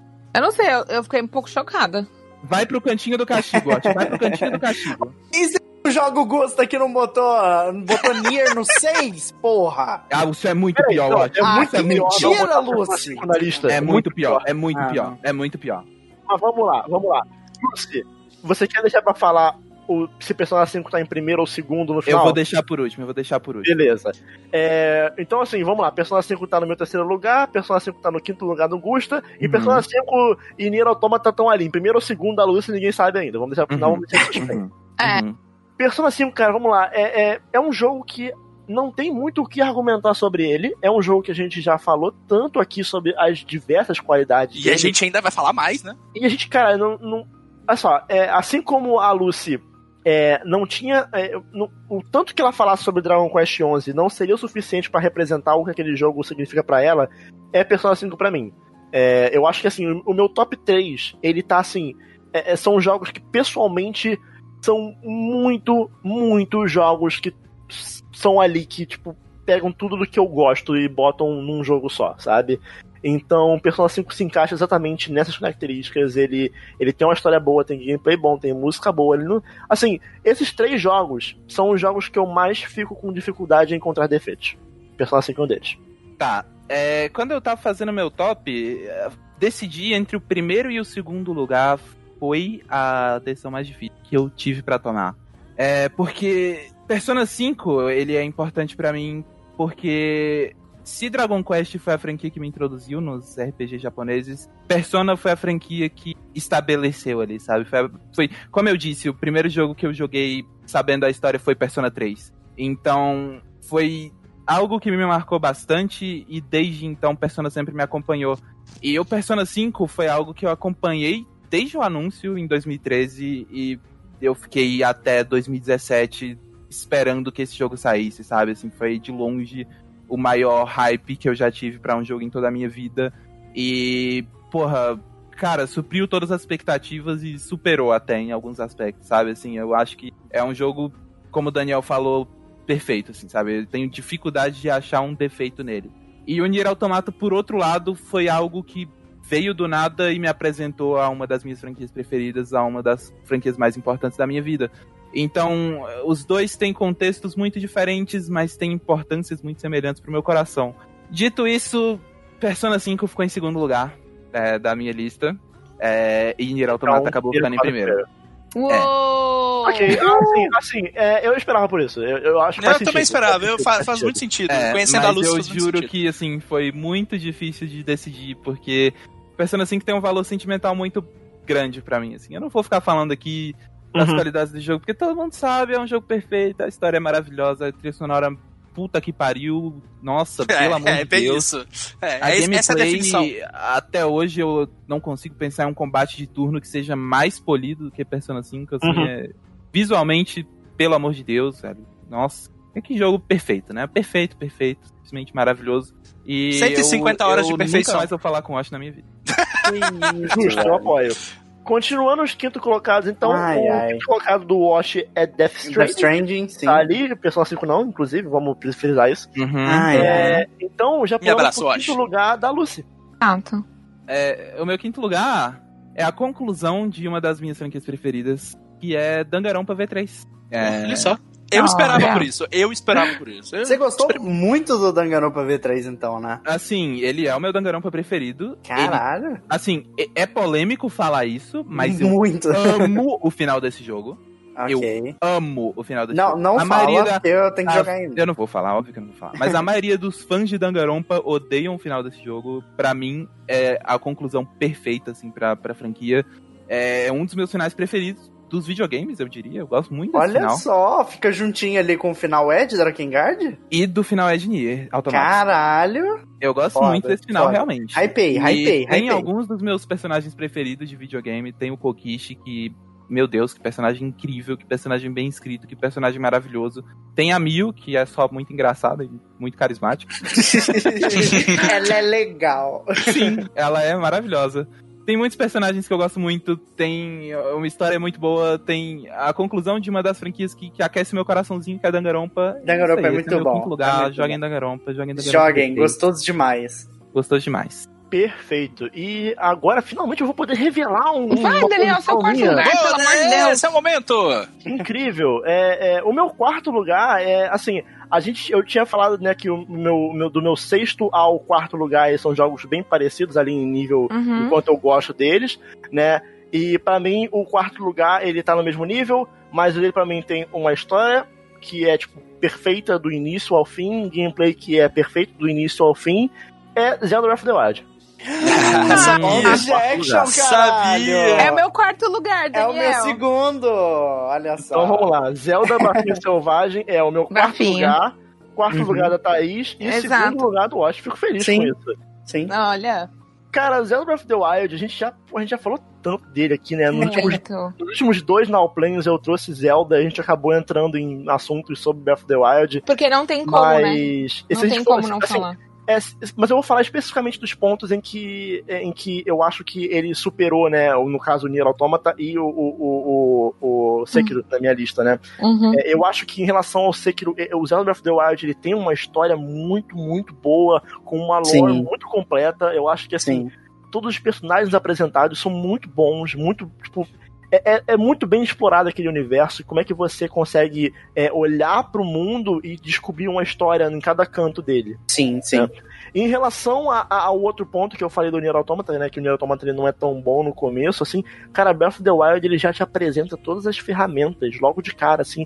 E para mim tem um dos melhores tutoriais da história dos jogos, que é o Great Plateau, que é perfeito, assim, é, ele já te apresenta todas as mecânicas que você vai usar durante o jogo e a partir do E tipo, aí ele larga momento, sua mão, né? Tipo, voe. larga sua mão. Literalmente. E aí você vai pegando aquelas mecânicas que ele te Sim. apresentou e você vai iterando em cima disso e vai cada vez mais descobrindo novas formas de jogar aquele jogo, tanto que até hoje você vê no Twitter aí é vídeo de gente, olha só o que eu descobri no Descobrindo coisa, né? Sim. Mano, o jogo tem quatro anos já, sabe? Sim. E assim, sim. eu acho, eu- o que eu acho mais louco é em como ele é uma, uma experiência individual.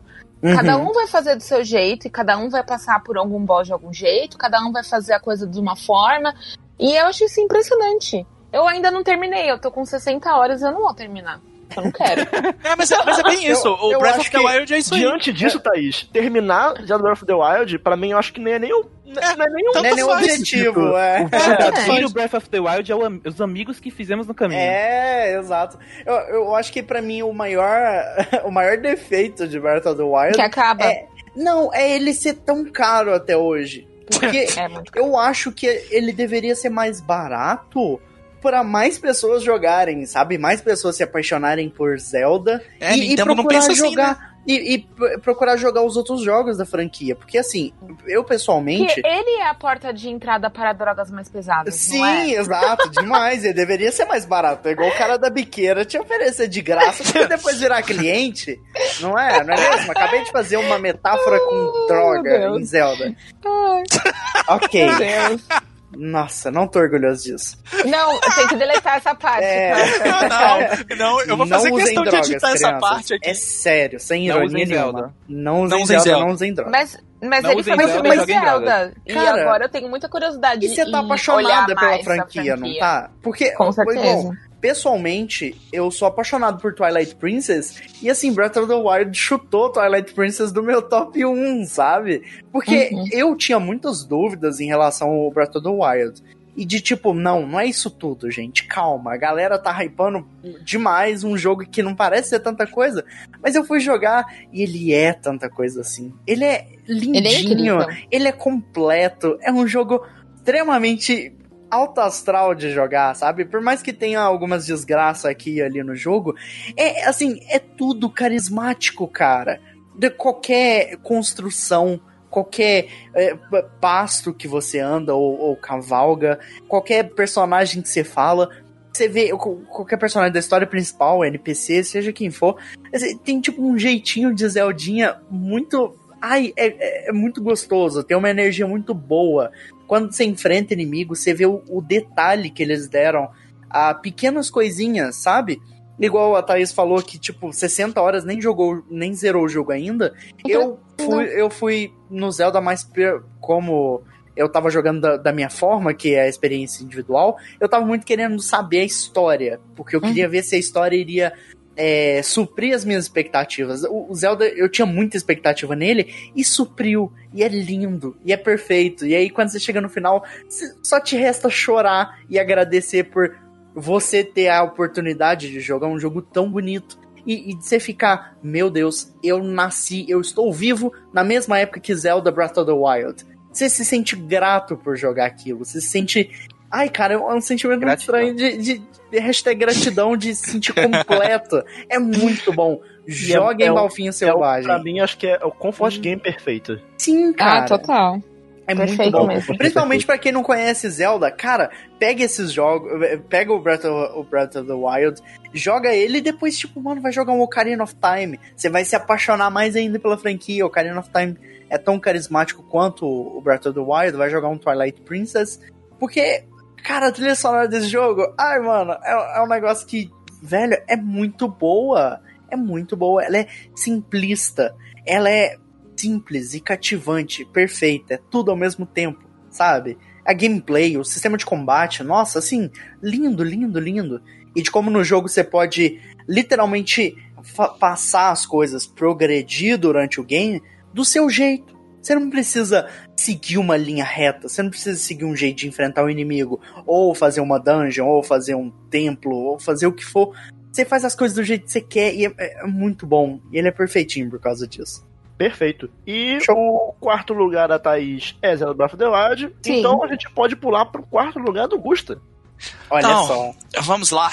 Quarto lugar vem de uma franquia que eu gosto muito e foi, sabe, um dos meus maiores hypes, porque o primeiro jogo dessa série é, um jogo, é um jogo que tem entre os jogos da minha vida que é Red Dead Redemption 2. Oh, brabo, brabo. É, cara, putz, o Red Dead 2 foi. Quando saiu o trailer desse jogo, eu tava em São Paulo e eu, eu não tinha nada para assistir o trailer, só tinha o meu celular com a tela quebrada.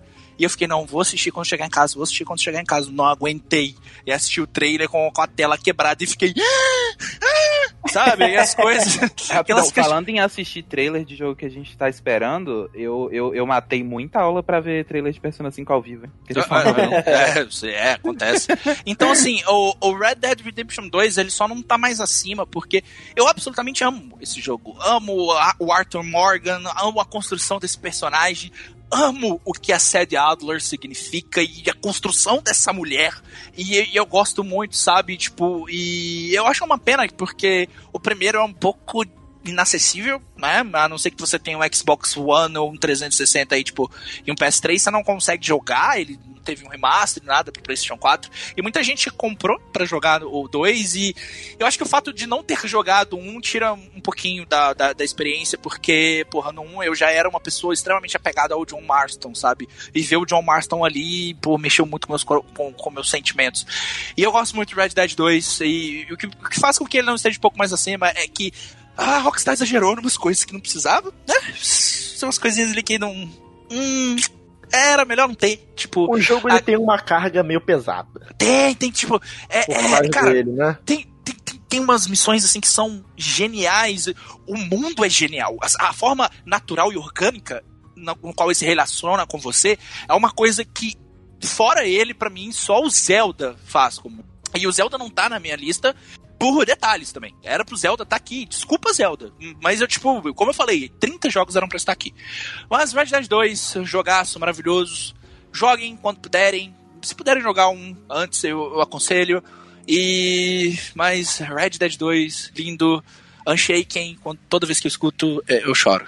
Essa é braba, essa é braba. Essa é muito Essa é boa. é brabíssima. Senhor Washington Henrique de Divinópolis. Meu quarto lugar? Quarto lugar. Uhum. O meu quarto lugar é um joguinho que eu tava jogando ontem, inclusive. É um indie que me cativou muito.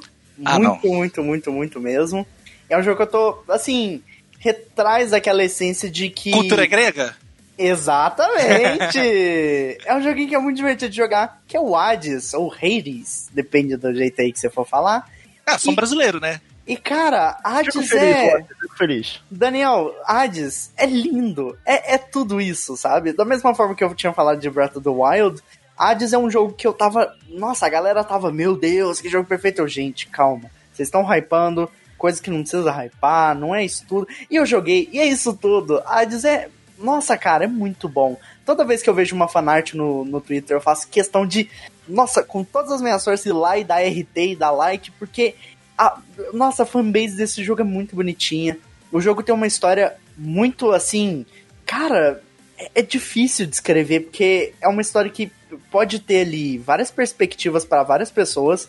Várias pessoas podem pegar ali uma coisa que, que gostaram no jogo e pegarem para si mesma. Mas eu vejo o Hades naquela questão de, tipo assim, sair de um ambiente que você não se sente bem-vindo, sabe? Eu ainda não terminei Hades, não sei como o jogo vai terminar. Mas é, é aquela de, tipo, tentar sair da prisão e, e, e, tipo, da rotina, tentar sair daquilo que. Tentar buscar algo melhor. É, é, a mesma coisa de se aventurar na vida e, tipo, meu Deus, eu, eu não aguento mais esse emprego. É um momento, inclusive, eu acho que foi uma das razões eu ter gostado muito do jogo. É um momento que eu tô passando na minha vida de tentar sair dessa estagnada que eu tô de emprego merda, de vida difícil. Não, é sério. É algo que, tipo crer, assim. pode crer, pode crer. É algo que, tipo, você se sente. Você Uhum. vê lá o, o Zeg e aí você fica, mano, eu quero sair dessa. Eu quero fugir da Tipo, casa do jeito meu que pai. você falou do seu emprego, É, não, mas tá tudo bosta. E, tipo, o jogo é um escape ali, sabe? E é, é muito bom. E Hades, gostoso demais, sério. Não, quem tá com dúvida se Hades é bom ou não, é sério, pega pra jogar, que eu acho que, sei lá, ele, no preço cheio dele é 37 reais, uma coisa assim, pelo menos fácil no, PC. Switch, é, 120, é, no Switch é 90 reais, né? Porque é Switch. Mas. Olha, Washington, eu, eu, eu ainda não te perdoei por Persona 5. Hum, ok. Mas, eu, eu- mas assim, é, Eu, eu, nunca fico vou feliz. perdoar. Eu fico feliz de ter botado o Hades, porque eu queria muito um jogo da Super Giant nesse episódio. E eu acho que Hades ou Transistor, qualquer um dos dois que Sim. entrasse aqui, eu ficaria feliz. Sim. Então, o que acontece? Pra mim, eu ainda não consegui jogar com muita frequência, assim, os jogos da, da, da Super Giant. Eu tenho o Transistor, eu tenho o Bastion, e, ti- tipo, nenhum, assim, me fez investir tanto tempo, sabe? É erro meu, no caso. Mas Hades, cara, me pegou porque, cara, uma trilha sonora animal, do, do mesmo esquema de Control, sabe? Do, do que a Remedy faz. E é uma trilha sonora É que te mesmo. envolve. Quando eu jogo Hades, cara, eu jogo três horas assim, nem vejo o tempo passar. E eu fico morrendo e tentando de novo, e eu fico. E aí, às vezes, quando eu jogo, eu fico com a, a Bia, minha namorada, em, em cal, e eu morro, eu fico. Aí eu esqueço de jantar, e ela fala: Não, você já jantou? Não, só terminar aqui. E aí fica nessa umas três, quatro horas, eu nem vejo. É aquela, né? Só mais uma run. É, só mais uma run. Aí eu morro e fico, não, deixa eu distribuir os pontos aqui, deixa eu dar presente pra galera, deixa eu dar a Nectar, conversar. E não, bora mais uma. Aí pego outra arma, e aí tento. E, cara, é nesse ciclo. Hades é muito bom. E eu acho que todo mundo deveria jogar. Se for pra dar uma chance em Wind, dá uma chance pra Hades. tipo, você não vai se decepcionar. Ele, ele vale a pena. Vale muito a pena o tempo que você investe nele. Continuando então, Dragon Quest XI é o quarto colocado da Lucy. Inclusive, Uhum. só falta a gente descobrir qual é o terceiro lugar dela. E todo o top 10 dela Uhum. tá definido. Exato. Que eu acho que vocês já sabem. O meu Daniel. terceiro lugar é Kingdom Hearts 3, certeza. É, o, meu, o meu terceiro lugar é Persona 5. Então vamos Aham. pro terceiro lugar, tá estranho. Tá estranhão. Tá. Ó, meu terceiro lugar foi, tipo, basicamente por conta desse jogo que eu comprei o PlayStation 4. Porque Oh. quando ele saiu, eu fiquei tão alucinada que aí eu tive que me organizar e acabei comprando. Então, o meu terceiro lugar é o Outlast. É, Boa! pra Olha mim, é o jogo mais incrível de terror que eu joguei até então. A atmosfera que ele consegue criar, a tensão que ele cria no, no jogador, a história totalmente ma- maluca. O final é um puta de um plot twist. Sei lá, não sei o que dizer, eu só sei o, o que sentir em relação a esse jogo. Eu gosto tudo, de tudo nele. Eu não vejo, tipo, defeito. A duração, a duração dele é, é, é correta, sabe? Não é, uma, não é tão longo, não é também tão curto. Ele tem um tempo ok. Ah, eu não sei, gente, eu acho ele perfeito, assim, porque ele realmente ele traz a alma do terror. E eu tenho certeza que o pessoal da Red Barrels é completamente maluco da cabeça. E eu amo isso neles. E é um jogo que mudou muito, né? O terror na geração inteira. Né? Ele influenciou Sim. muitos outros jogos. Sim, ele pautou muito é, as, as coisas que a gente tem hoje, né? Tipo, é, muito é, jogo em primeira pessoa, que antes a gente não tinha tantos jogos de terror em, ter- em primeira pessoa, agora rolam muito mais jogos em primeira pessoa. Essa coisa de você trazer um terror real com o qual você. de vida real, né? Com o qual você não tem superpoderes, você não é um super atirador de elite, você não super consegue correr pra caramba e- e traz uma realidade aos fatos, né? Porque, gente, vamos falar a verdade, né? Você numa situação que nosso repórterzinho lá, coitadinho, tivesse, você não ia estar com uma super arma potente, você ia ser a pessoa que ia sair correndo de todo mundo sim e se esconder no escuro. É um fato. Inclusive, esse cara aí é o profissional do ano, né? Pelo amor de Deus. Porque Exato. eu teria ido embora no portão. Exato, eu, eu não teria entrado, mas Eu ele nem teria precisava, ele queria tanto. Pois é, mas ele queria tanto essa, essa, essa crescer no jornal e tudo mais. Ele era um repórter em ascensão que ele topou, né? Mas, gente, sério, é muito bom. É, eu acho impressionante que ele é meio que meio divididinho em três partes, né? Você vai ter mais ou menos aí, entre aspas, três boss. E são partes bem distintas, com acontecimentos bem distintos. A DLC dele, Whistleblower, é fantástica, porque aí ela traz realmente a junção da história para você entender tudo melhor. Ela traz aí quem foi a pessoa que convidou, que convidou não, né? A pessoa que mandou o e-mail falando sobre o que estava acontecendo lá na em Massive Mountain, se eu não me engano, acho que é esse o nome, Massive Mountain. É bom demais. Se você Tá, gosta Daniel, de um Daniel vai jogar live. Daniel vai jogar em vou live. jogar, vou jogar. Vai jogar live, comprometo aqui que vou jogar Outlast. Não sei Olha não- só, tá não- gravado, hein? Não, não ele sempre que- prometeu. Ele falou que quando tivesse câmera ele ia jogar, então Não, é, aconteceu. Printa esse não, áudio. Não, não falei, não falei que vou zerar, falei que vou jogar. Printa esse áudio. Tá printado isso. o áudio. É, senhor Gustavo Henrique. Ah, vamos pro meu terceiro lugar. O meu terceiro lugar foi um Ah, jogo inclusive, inclusive, a única pessoa que não tem top 3 ainda, nenhum definido é Augusta. É, verdade. Verdade. Vai lá. Bom, o meu terceiro lugar foi um jogo que eu, muito morei. Eu morei dentro desse jogo durante uns 15 dias quando eu joguei ele. E foi um jogo, assim, que, que, que porra, assim, salvou meu final de 2015 ali, que eu tava meio deprê, né? Que terminei a faculdade e fiquei meio o que vou fazer Ah, na minha vida. qual é. Foi o meu queridíssimo. Joguei moeda pra ele. The Witcher 3. O quê? Ah, eu achei que era outro. É. Não, não, The Witcher 3. Eu tô um é... pouco surpresa. Eu tô achando que meu top 1 é igual ao do Gusta. Uh, rapaz, é. Vamos ver, vamos ver. É, e- enfim, o, o Witcher 3, ele, ele pra mim é, cara, o, o exemplo perfeito pra boas sidequests, boa construção de mundo. Ah, tem, tem, tem alguns problemas mais recentes com esse jogo, fui jogar pela segunda vez agora, e eu acabei vendo uns problemas que eu não vi na época. Mas ainda assim, foi um jogo que eu gostei muito de jogar, foi um jogo que eu gostei muito de ficar imerso nele, sabe? E de andar cada cantinho daquele mapa, descobrindo cada coisa, tudo que aquele mundo tinha pra me oferecer. Embora eu não ache a história dele tão boa, no final ela assim, ela perde o gás de um jeito que, nossa! Mas até lá, sabe? Sabe aquela, aquela parada do o que vale é a jornada? E o, o Witcher 3 é isso, sabe? A jornada até lá é boa, apesar da conclusão, né? Apesar do, do- da reta final ali ser um pouquinho problemática, mas o mundo do jogo é extremamente bem construído, as situações, algumas são muito boas. Ele tem uns probleminha de barriguinha ali também, mas cara, que mundo fantástico, que, que mundo maravilhoso. Assim, abriu portas para eu gostar muito eu ir conhecer a série Witcher de fato, ir atrás dos livros, é, ir atrás dos outros jogos. Eu joguei Witcher 2 também, que é um pouquinho difícil de jogar hoje em dia, mas acabei gostando por causa do universo. E fiquei muito feliz com a série ter saído, né? Então, assim, momento The Witcher. Então, gosto muito desse jogo. Witcher 3 no terceiro lugar. Eu só queria parabenizar rapidamente os participantes, porque eu acho que a gente tá tendo tops bem variados e imprevisíveis. Tá bem Olha legal. É, só, sim, sim, não, sim, é, sim, sim. não é, não é. A variedade de jogo aqui tá sendo muito grande, né? Tá, tá bem Tô- grande. tô- tô vai gostando ser disso. legal. E vai ser legal pra quem ainda não conhece alguma coisa, ouviu, se Sim. identifica mais com um com o outro, conhecer uma coisa nova, né? Quem é agora? Você? Ah, Você. não, Eu É, acho, eu eu acho hoje foi tem o terceiro. lugar, né? É, É, acho. é, não, não, não. Não, terceiro, terceiro lugar do Wash pra definir É o que top 10 falta. dele. É, Ah, exatamente. verdade. Ah, ok, vamos É, lá. meu terceiro lugar é um joguinho que recentemente muita gente falou sobre. Ih, meu e Deus. que recentemente ganhou uma tradução em PTBR. Olha Eita. só. Disco Elysium. Disco Elysium.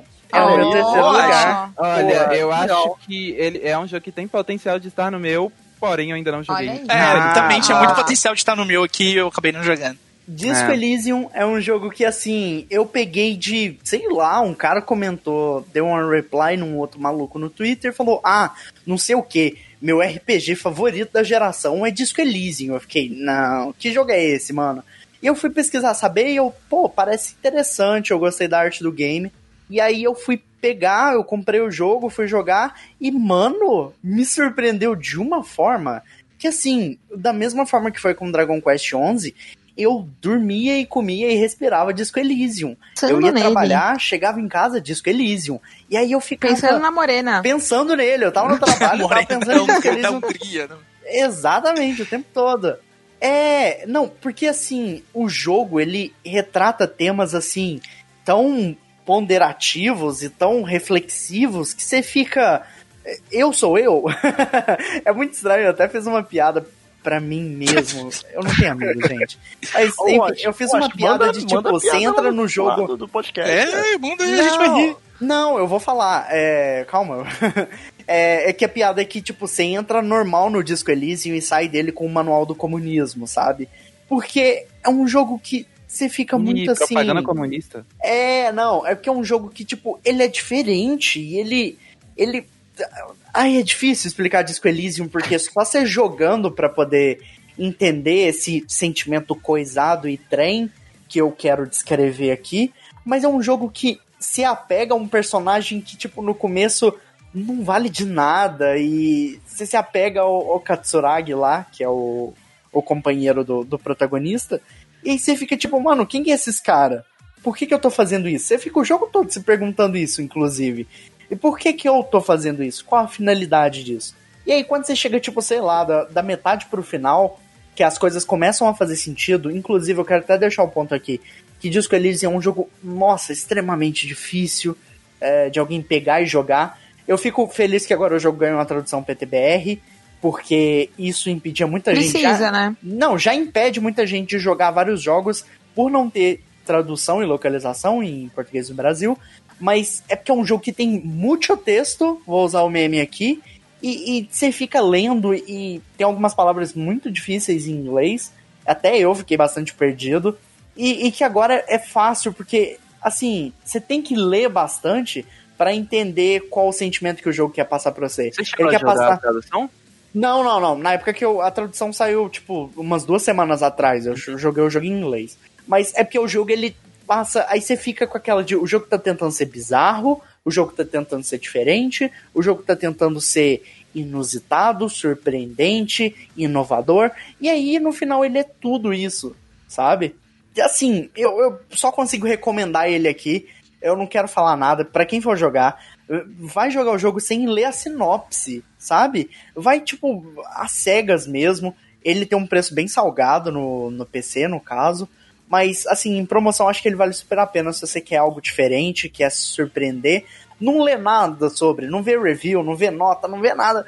Só vai jogar. Diz que Elysium vai te surpreender. Ele tá no meu top 3 e assim, eu não acredito em lista, enfim, acho super banal, mas foi um jogo que me surpreendeu e eu penso nele sempre com muito carinho. Então, já falei aqui que eu gosto muito de joguinho de puzzle, né?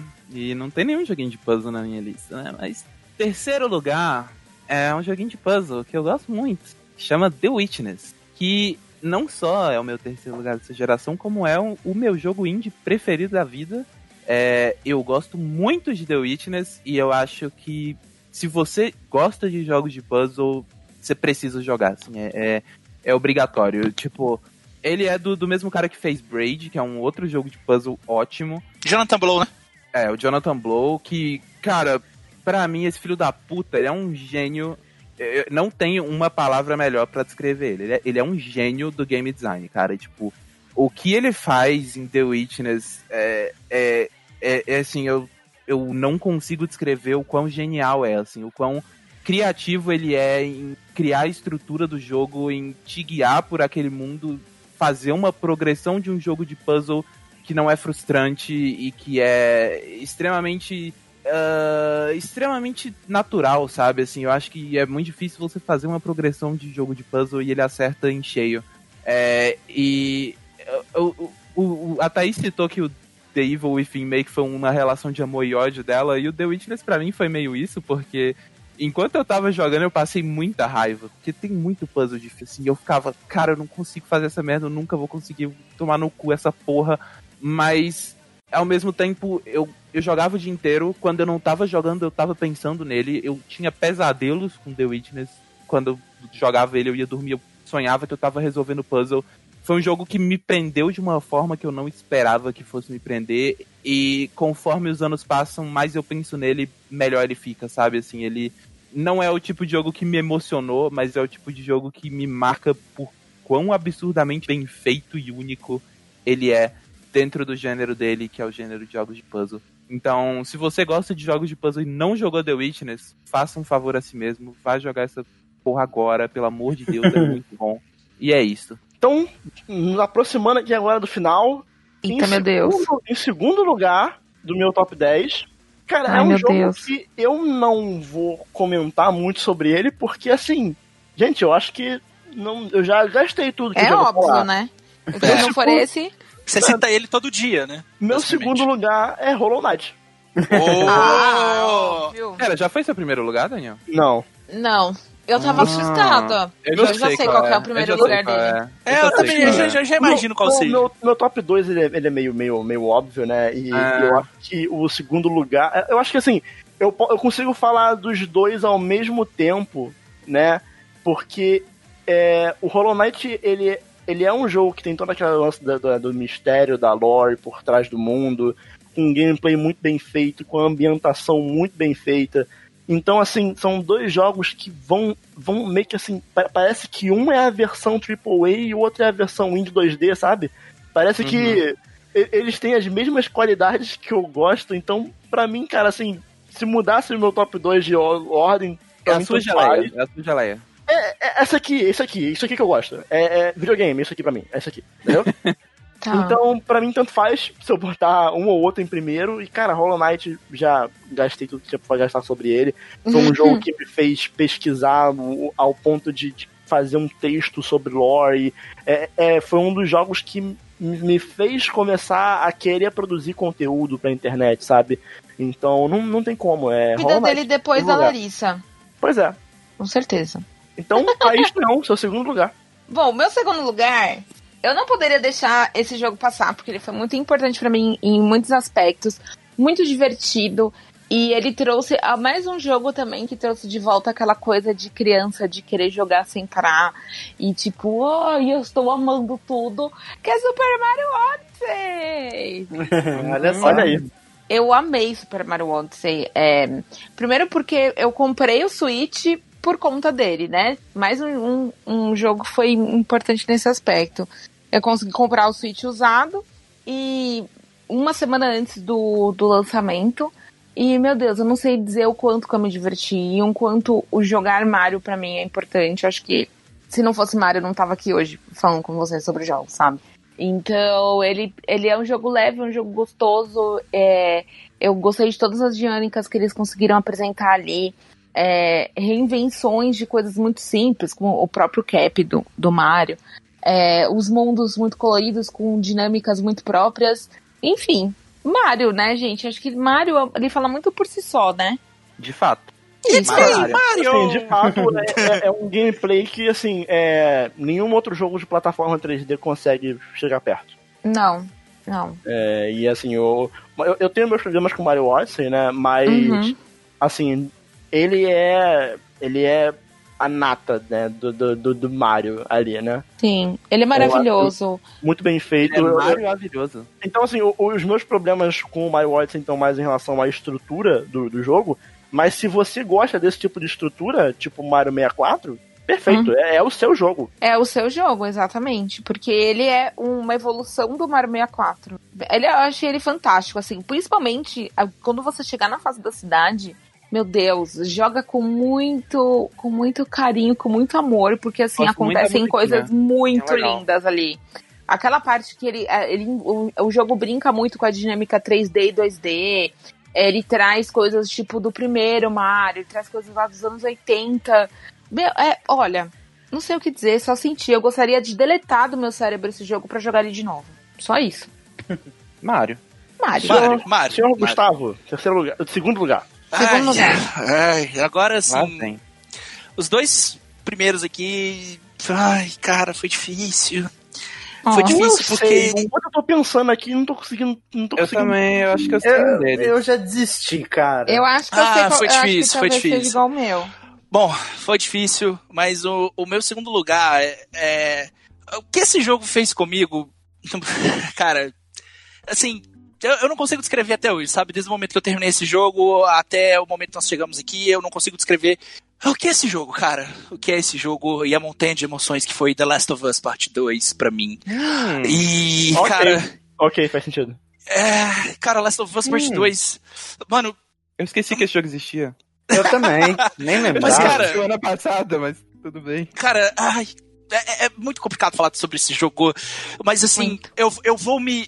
Eu vou me, me, me, me limitar a falar sobre o que faz eu achar ele um jogo necessário pra indústria. Amigo, não spoila muito, porque Não, não, eu ainda não. não terminei. Por Não, mais que não, ele seja é o meu primeiro lugar. É, o, o que faz ele ser necessário Peraí, pra peraí, indústria. peraí, calma, peraí. Então tá, tá no seu top 10, Thaís. É meu primeiro lugar. Ok, ok. Eita. Temos o E primeiro lugar aqui. E o meu segundo lugar é porque o que eles fizeram aqui é. Primeiro, primeiramente, o gameplay desse jogo é maravilhoso. Eu, o primeiro jogo ele tinha um problema. O gameplay era meio durão. Na época era ok. Na época era bom, porque era 2013. Mas passando com o tempo. é, porra, eu fui zerar o, o Last of Us, o primeiro antes, né? de sair o segundo e. ah, ok. Ah, não- não- eu, não, eu não gostei tanto, assim, em termos de gameplay, quando eu tinha jogado na época. Mas o segundo, sabe, mas assim, a gente tava ali pela história, a gente tava ali pelos personagens e, e pela trilha sonora e tudo que compõe ele, e até hoje ele pra mim é super importante em todos esses quesitos. Mas o 2 pra mim foi foi difícil jogar, cara. Foi difícil jogar, foi difícil acompanhar aquela história, foi difícil acompanhar aqueles personagens, foi difícil ver as coisas que aconteceram, porque personagens que eu gosto e personagens que eu acabei me apegando e eu nem sei o motivo de explicar o porquê. Mas é, teve momentos que eu não queria fazer o que eu tava fazendo. Não queria, e aquilo doía, sabe? E eu acho que videogame é arte. E arte, ela tem que ser provocativa, ela tem que ser divisiva e ela precisa ser assim. Ela precisa mexer, ela precisa quebrar padrões e ela precisa é, é, fazer com que as pessoas pensem. Vocês podem discordar, vocês podem concordar, mas eu acho que Last of Us leva isso para um jogo AAA, para um jogo sabe, pro maior jogo feito dentro de uma plataforma com a importância que é o PlayStation. O PlayStation é significado de videogame para muita gente.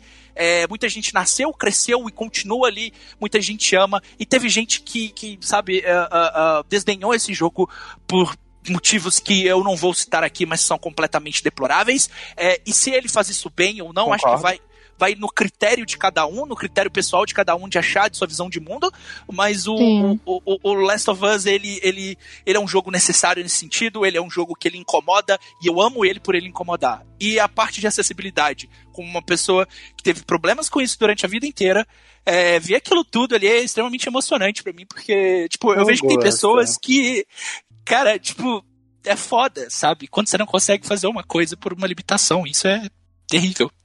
E ver as pessoas felizes com, com Last of Us é, é muito, muito bom, cara. Ver as pessoas chorando e as pessoas emocionadas com, com aquilo, sabe? Com aquele jogo, porque é uma pessoa que não enxerga direito, uma pessoa que não ouve Uhum. direito, ela consegue apreciar o, jogo do mesmo jeito que eu consegui. Então, Consegue ter a experiência, né? Isso é muito especial. É Pra bacana. mim, eu acho que, Foda. é, mim, eu acho que esse foi um dos, o- dos pontos principais, porque ele traz inclusão em tudo. Ele, ele, o jogo fala sobre inclusão em muitos momentos.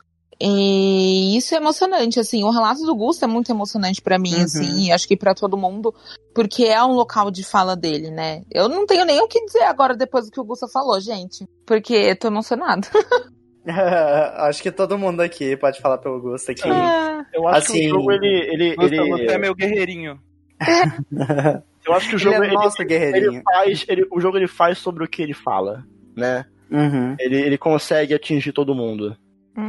É, pra mim, assim, eu me emocionei em muitos momentos. Eu tiveram momentos que eu precisei parar e eu, meu, mandei mensagens chorando de soluçar pro Daniel, sabe? Uhum. É, sabe, e às vezes momentos muito simples. é, tiveram momentos ali que me lembraram muito da minha infância com meu pai, por exemplo, e Uhum. me fizeram retornar es- nesses momentos. E eu fiquei muito emocionada também. Precisei parar e refletir e tal. Enfim. Sei lá, eu acho que é, eu acho que é uma é uma é uma série que mexe muito comigo. Eu voltei a jogar videogame por causa do The Last of Us Parte 1 e, sei lá, continuo apaixonada por videogames e pelo que eles conseguiram fazer em The Last of Us Parte 2. Sei lá, pra mim é, foi Uhum. muito importante o que eles fizeram ali. Uhum.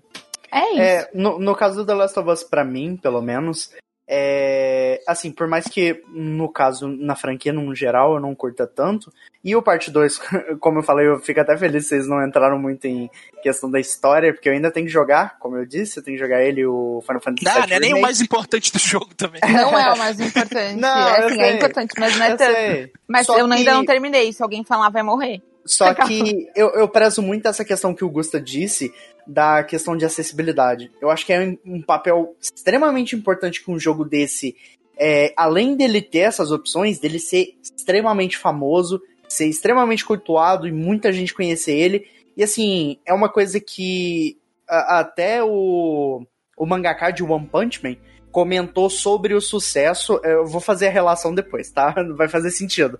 Mas o mangaka de One Punch Man falou sobre a relação do sucesso de Kimetsu que teve. Por mais que o mangá não seja, e ele nem é tão bom assim, mas é importante pra indústria do mangá e a mesma coisa do The Last of Us pra indústria dos jogos, assim. Por mais que, como eu disse, eu não gosto tanto assim da, da franquia no geral, eu respeito o jogo pelo que ele conquistou, pelo que ele é e pela importância dele no papel da indústria. Porque quanto mais famoso é um jogo e quanto mais sucesso ele faz, é bom pra todo mundo, porque tem, eu tenho certeza que tem gente que, tipo, vai pra alguma firma, sei lá, isso na América, whatever, vai pra alguma firma tentar pedir um empréstimo e tentar vender ali pra pessoa que vai fazer o empréstimo do dinheiro pra ela, ah, eu quero fundar minha empresa de jogos ou tentar contratar um time pra tentar realizar o meu sonho de publicar o meu jogo. E essas pessoas ficam desacreditadas porque uh, jogo assim, ah, hoje em dia sim, mas antigamente não conseguia ser vendido muito bem pro público, num geral. E The Last of Us sendo famoso assim é bom pra indústria porque várias pessoas até fora do ciclo, é, no caso mais hardcore, ou a pessoa que investe mais em jogos, acaba pegando no público mais casual, que não conhece tanto, e pega o The Last of Us pra jogar. E é um jogo, assim, que a pessoa pega gosto e fala, não, deixa eu ir atrás de um God of War, deixa eu ir atrás de- dessas coisas, entendeu? E eu acho que é um papel extremamente importante, é, e, e eu fico muito feliz de ter tocado o gosto assim. Eu vou jogar com muito mais carinho agora do que antes. E vou ficar pensando no gosto aí do quão importante foi o jogo pra ele. Não, não, não. Pe- E- e pensa eu- nos braços da Abby, por favor. É, não, os braços da Eve, meu filho. Maravilhosa. eu nem, eu nem joguei o jogo, mas pra mim, nossa, eu queria levar um socão Pra- daquele. é pra isso que eu treino. Nem da cara. É. Nossa, Thaís, por favor, continue, Thaís, por favor. Mas eu, vou, eu vou- mas eu vou aproveitar The Last of Us muito mais agora, porque se é uma pessoa que eu gosto muito, como o Gusta gostou tanto assim, eu tenho certeza que eu vou gostar também. Até eu gostei do jogo. Até a. Lucy gostou do jogo, isso é um ponto Top, importante. Top, top, É top, isso top. aí. É, E qual que é o próximo? É, videogame, né, gente? Videogame, essas coisas. Videogames. Videogame. Videogame tem dessas. Aí o segundo lugar do Wash é o O meu já foi. é, O segundo Aham. lugar da Lucy é Persona 5. já O meu foi. primeiro lugar não é surpresa pra ninguém, que é Bloodborne. Ah, Ai, pô, não é tá, Não mas vou eu nem não falar nada, falar, Daniel. Pode né? falar pra outra Não, pessoa. é assim, é, eu, Eu o me o que surpreendi o que vou Bloodborne não fazer... ganha do Gusta. Eu esperava. Então, eu, eu. Bloodborne ia tá, mas aí eu. Eu, Ó, eu, fiquei, eu me surpreendi que não tá no da Lucy. É, É que eu fiquei, eu, eu fiquei, mano, Sekiro ou Bloodborne? Eu, tinha, eu escolhi entre um deles, sabe? é, o, Blo- o, Blo- o Bloodborne e o Breath of the Wild, desculpa vocês dois, desculpa, era pra vocês estarem aqui, mas eu queria colocar, mas era só 10. Eu entendo. É, assim, Cry a- 5 tá aí. Os meus elogios a Bloodborne, eu dou Ctrl-C, Ctrl-V no do Hollow Knight, só que, né, num escopo maior em questão O Daniel, de... ele fala de em todos os episódios de Bloodborne. Não É, tem que a falar, gente não- Daniel. né, a gente não precisa ir muito a Não, fundo não sobre precisa, né? É o já primeiro lugar dele é o porque vocês já primeiro. sabiam. É, É. todo mundo já sabia, Daniel, sem novidade. Não, Não, eu, eu, eu, óbvio. ju- eu, eu- eu juro que eu achei que seria Hollow Knight, não seria Bloodborne, mas tanto faz também, né? Então, é justamente isso. Tanto faz. Tanto faz mesmo. Bloodborne ou Hollow Knight, pra mim, tanto faz. É, em primeiro lugar da Thaís é Last of Us Part 2.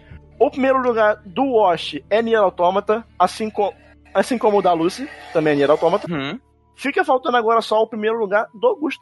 E todo mundo já sabe qual é, né? Todo mundo já sabe que é, né? Mas vai lá. Bom, bom é, é, o meu primeiro lugar é Final Fantasy VII Remake. Ei! É, eu não estaria aqui não se é não fosse Final 3? Fantasy. não. Você É, traiu um rato. Caramba, que surpresa. Em contrapartida, aqui no Hearts 3, aí ele estaria no top 50. Mas, é... E Final Tá Fantasy bem alto ainda, hein? É, Final Fantasy XV tá, tá, tá ali, entre os 30 também. Ai, ai. Mas o Final Fantasy VII Remake, ele. Mano, eu não estaria aqui sem Final Fantasy. Simplesmente. Eu não teria feito Uhum. os amigos que eu fiz, eu não teria começado a produzir conteúdo, eu não teria feito um canal, eu não teria vindo parar do Splitcast, eu não teria conhecido vocês, muita coisa na minha vida não teria acontecido se não fosse Final Fantasy, isso desde os meus 10 anos de idade, desde a primeira vez que vi meu primo jogando e eu vi a, a abertura do Final Fantasy VIII. E ali, daquele momento, minha vida mudou. E o Final Fantasy VII Remake foi um jogo que me deu muito medo, medo de verdade, porque, cara, o Final Fantasy VII é um jogo, pra mim, na minha opinião, é o RPG mais importante da história. Pra mim, é Final Fantasy VII, em vários aspectos, em sentidos, por diversos motivos. E eu fiquei com medo, cara. Eu acho a temática daquele jogo tão boa, eu acho que os pontos que ele aborda são tão bons. E você mexer neles é, um- é uma coisa, sabe? Eu fui da turma que, quando esse remake foi anunciado, eu disse, pra quê? Bate o medinho, Final- bate o medinho. Final Fantasy VII tá logo ali, gente, é 1997. Nem é tão longe assim. Nem tá tão feio assim. É, nem tá tão Caralho, feio eu assim. 1997 eu nem, nem tinha nascido. Lúcio, não vamos entrar nesses detalhes, por favor. O o É. Tem preferência no ônibus, Lúcio. Por, por favor, não vamos entrar em detalhes que não Gente, precisa. Se o Gusta tem preferência no ônibus, imagina eu, Tadinha sabe? da Thaís, né? não. É, Mas pois é. ah, você, vocês, você é rainha. mano. não- você é rainha, Thaís. Eu sou o quê, Ah. então? Eu, eu sou o bobo Gusto da é corte. plebeu. né? É, bobo da corte, tamanho pra bobo da corte. Mas enfim, eu fiquei com medo, sabe? Meu eu Deus. falei. Ok. Por mais que eu tenha ficado emocionado na hora, mas eu, eu falei, gente, pra quê, né? Pô, podia, sei lá, fazer um Tactics novo, podia fazer um jogo novo em Vales, mas no momento que eu coloquei aquele jogo Podia no console. Kingdom Hearts 4. Igual, com certeza. Na hora que eu coloquei aquele jogo no console, comecei a jogar e eu simplesmente engoli o jogo. E quando terminou, eu vi que aquela história que eu amava, ela tava melhor ainda, sabe? Eu entendi o fato desse jogo estar é, em partes e ele realmente precisa estar em partes. Porque o escopo já era grande em 1997 e eles não conseguiram fazer do jeito que eles queriam. E agora eles vão fazer Final Fantasy VII do jeito que eles querem fazer Final Fantasy VII. E é um jogo que continua atemporal. É um jogo que melhorou, sabe? Eu acho que as questões sociopolíticas daquele mundo foram abordadas de uma forma tão perfeita, tão bem feita. Aquele mundo, sabe? Ele não tem sidequests marcantes, é, mas ele constrói a relação dos personagens com aquele mundo, com aquelas sidequests, e correlaciona tudo de um jeito tão bom, de um jeito que, é, é, que eu fiquei impressionado da forma que eles fizeram. Eu só queria dar um abraço no Kitase agora por ter juntado a galera de novo, por ter juntado ah, o Nojima, por ter trago o Nobuematsu, por ter trago o Haumazu, que é um cara que representa muito o que é a Square Enix atualmente, assim, depois de pós-mudança, é um cara que também vai, sabe, vai fazer vai ser fundamental para o futuro da, da empresa daqui para frente, assim como o Naoki Yoshida. É, o Nomura, por mais que Nomura tenha os seus problemas, Nossa, mas Nomura, pelo mas o Nomura é Deus. um cara que foi funda- fundamental para Final Fantasy VII, é um cara que, no, no- na função dele, que ele teve que desempenhar em Final Fantasy VII Remake, ele desempenhou de forma é, muito, sabe, muito magistral. E, cara, quando o jogo terminou, eu caí em lágrimas, tocando Hollow, que musicão da porra, é, combate é sensacional, é maravilhoso. Eles conseguiram dar profundidade para os personagens que não tinham profundidade, dar um propósito, dar uma boa história para personagens que figuravam durante cinco minutos e eles se tornaram personagens muito mais interessantes. Além de ser um jogo de videogame completo, competente e sensacional. Ele tem início, ele tem meio, ele tem fim e ele termina de uma forma e ele ousa, ele sai do da, da, da do ponto de conforto e ele mostra que Final Fantasy sim voltou e eu fico muito feliz que Final Fantasy tenha voltado, porque é, é uma franquia super importante pra minha vida, assim como ah, o Metal Gear e assim como, como parte da obra do Kojima. Então, Final Fantasy VII Remake é o meu jogo da geração. Então, fechamos aqui o top 10 de todo mundo. É, vamos agora, pra fazer essa, essa média aí de, de todo mundo. Durante o episódio eu já fui fazendo aqui as contas aqui no, no Excelzão brabo. Uhum. É, Gente, tem um homem das exatas aqui. Em oitavo lugar tem quatro jogos empatados. Tem Death Stranding com 9 pontos, Sekiro, Hollow Knight e Mario Odyssey. Em Uhum. sexto lugar tem dois jogos empatados, né? Que são jogos que ficaram em primeiro lugar no meu top 10, no top 10 do Gusta, mas não entrou na lista de mais ninguém. Que foram Bloodborne e Final Fantasy X. E Final Fantasy VII, caralho, tá foda. que foram Bloodborne e Final Fantasy VII Remake, com 10 Uhum. pontos. Aí, em quinto lugar, Dragon Quest XI. O mais brabo, porra! Em quarto lugar, Last of Us Parte 2 com 19 pontos. Bravo. Olha só. E aí o nosso top 3. Vamos lá. Top 3. Tivemos um empate em segundo lugar. Persona 5 e Zelda Breath of the Wild Uhum. Brabo. com 23 pontos. E o jogo da geração do Splitcast com 31 pontos, Nier Automata. Merecido, merecido, caralho, merecido. isso? Eu acho que tá justo. Eu acho que tá, Tá justo, tá Tá justo, justo, tá tá justo. Gente, tá eu não justo. sei, eu faço parte desse podcast, gente. Eu tô muito Thaís, lentamente está virando o Olha só, eu só, vou, eu só vou te falar, eu só vou te falar um negócio. Se o Wash tivesse botado Persona 5 no top 3, tinha passado. Pois é. Ih, Tinha ido Persona 5, né? Gente do Foi o céu. destino, Mas- Daniel. Foi o destino. Sem, Justo. sem comentários.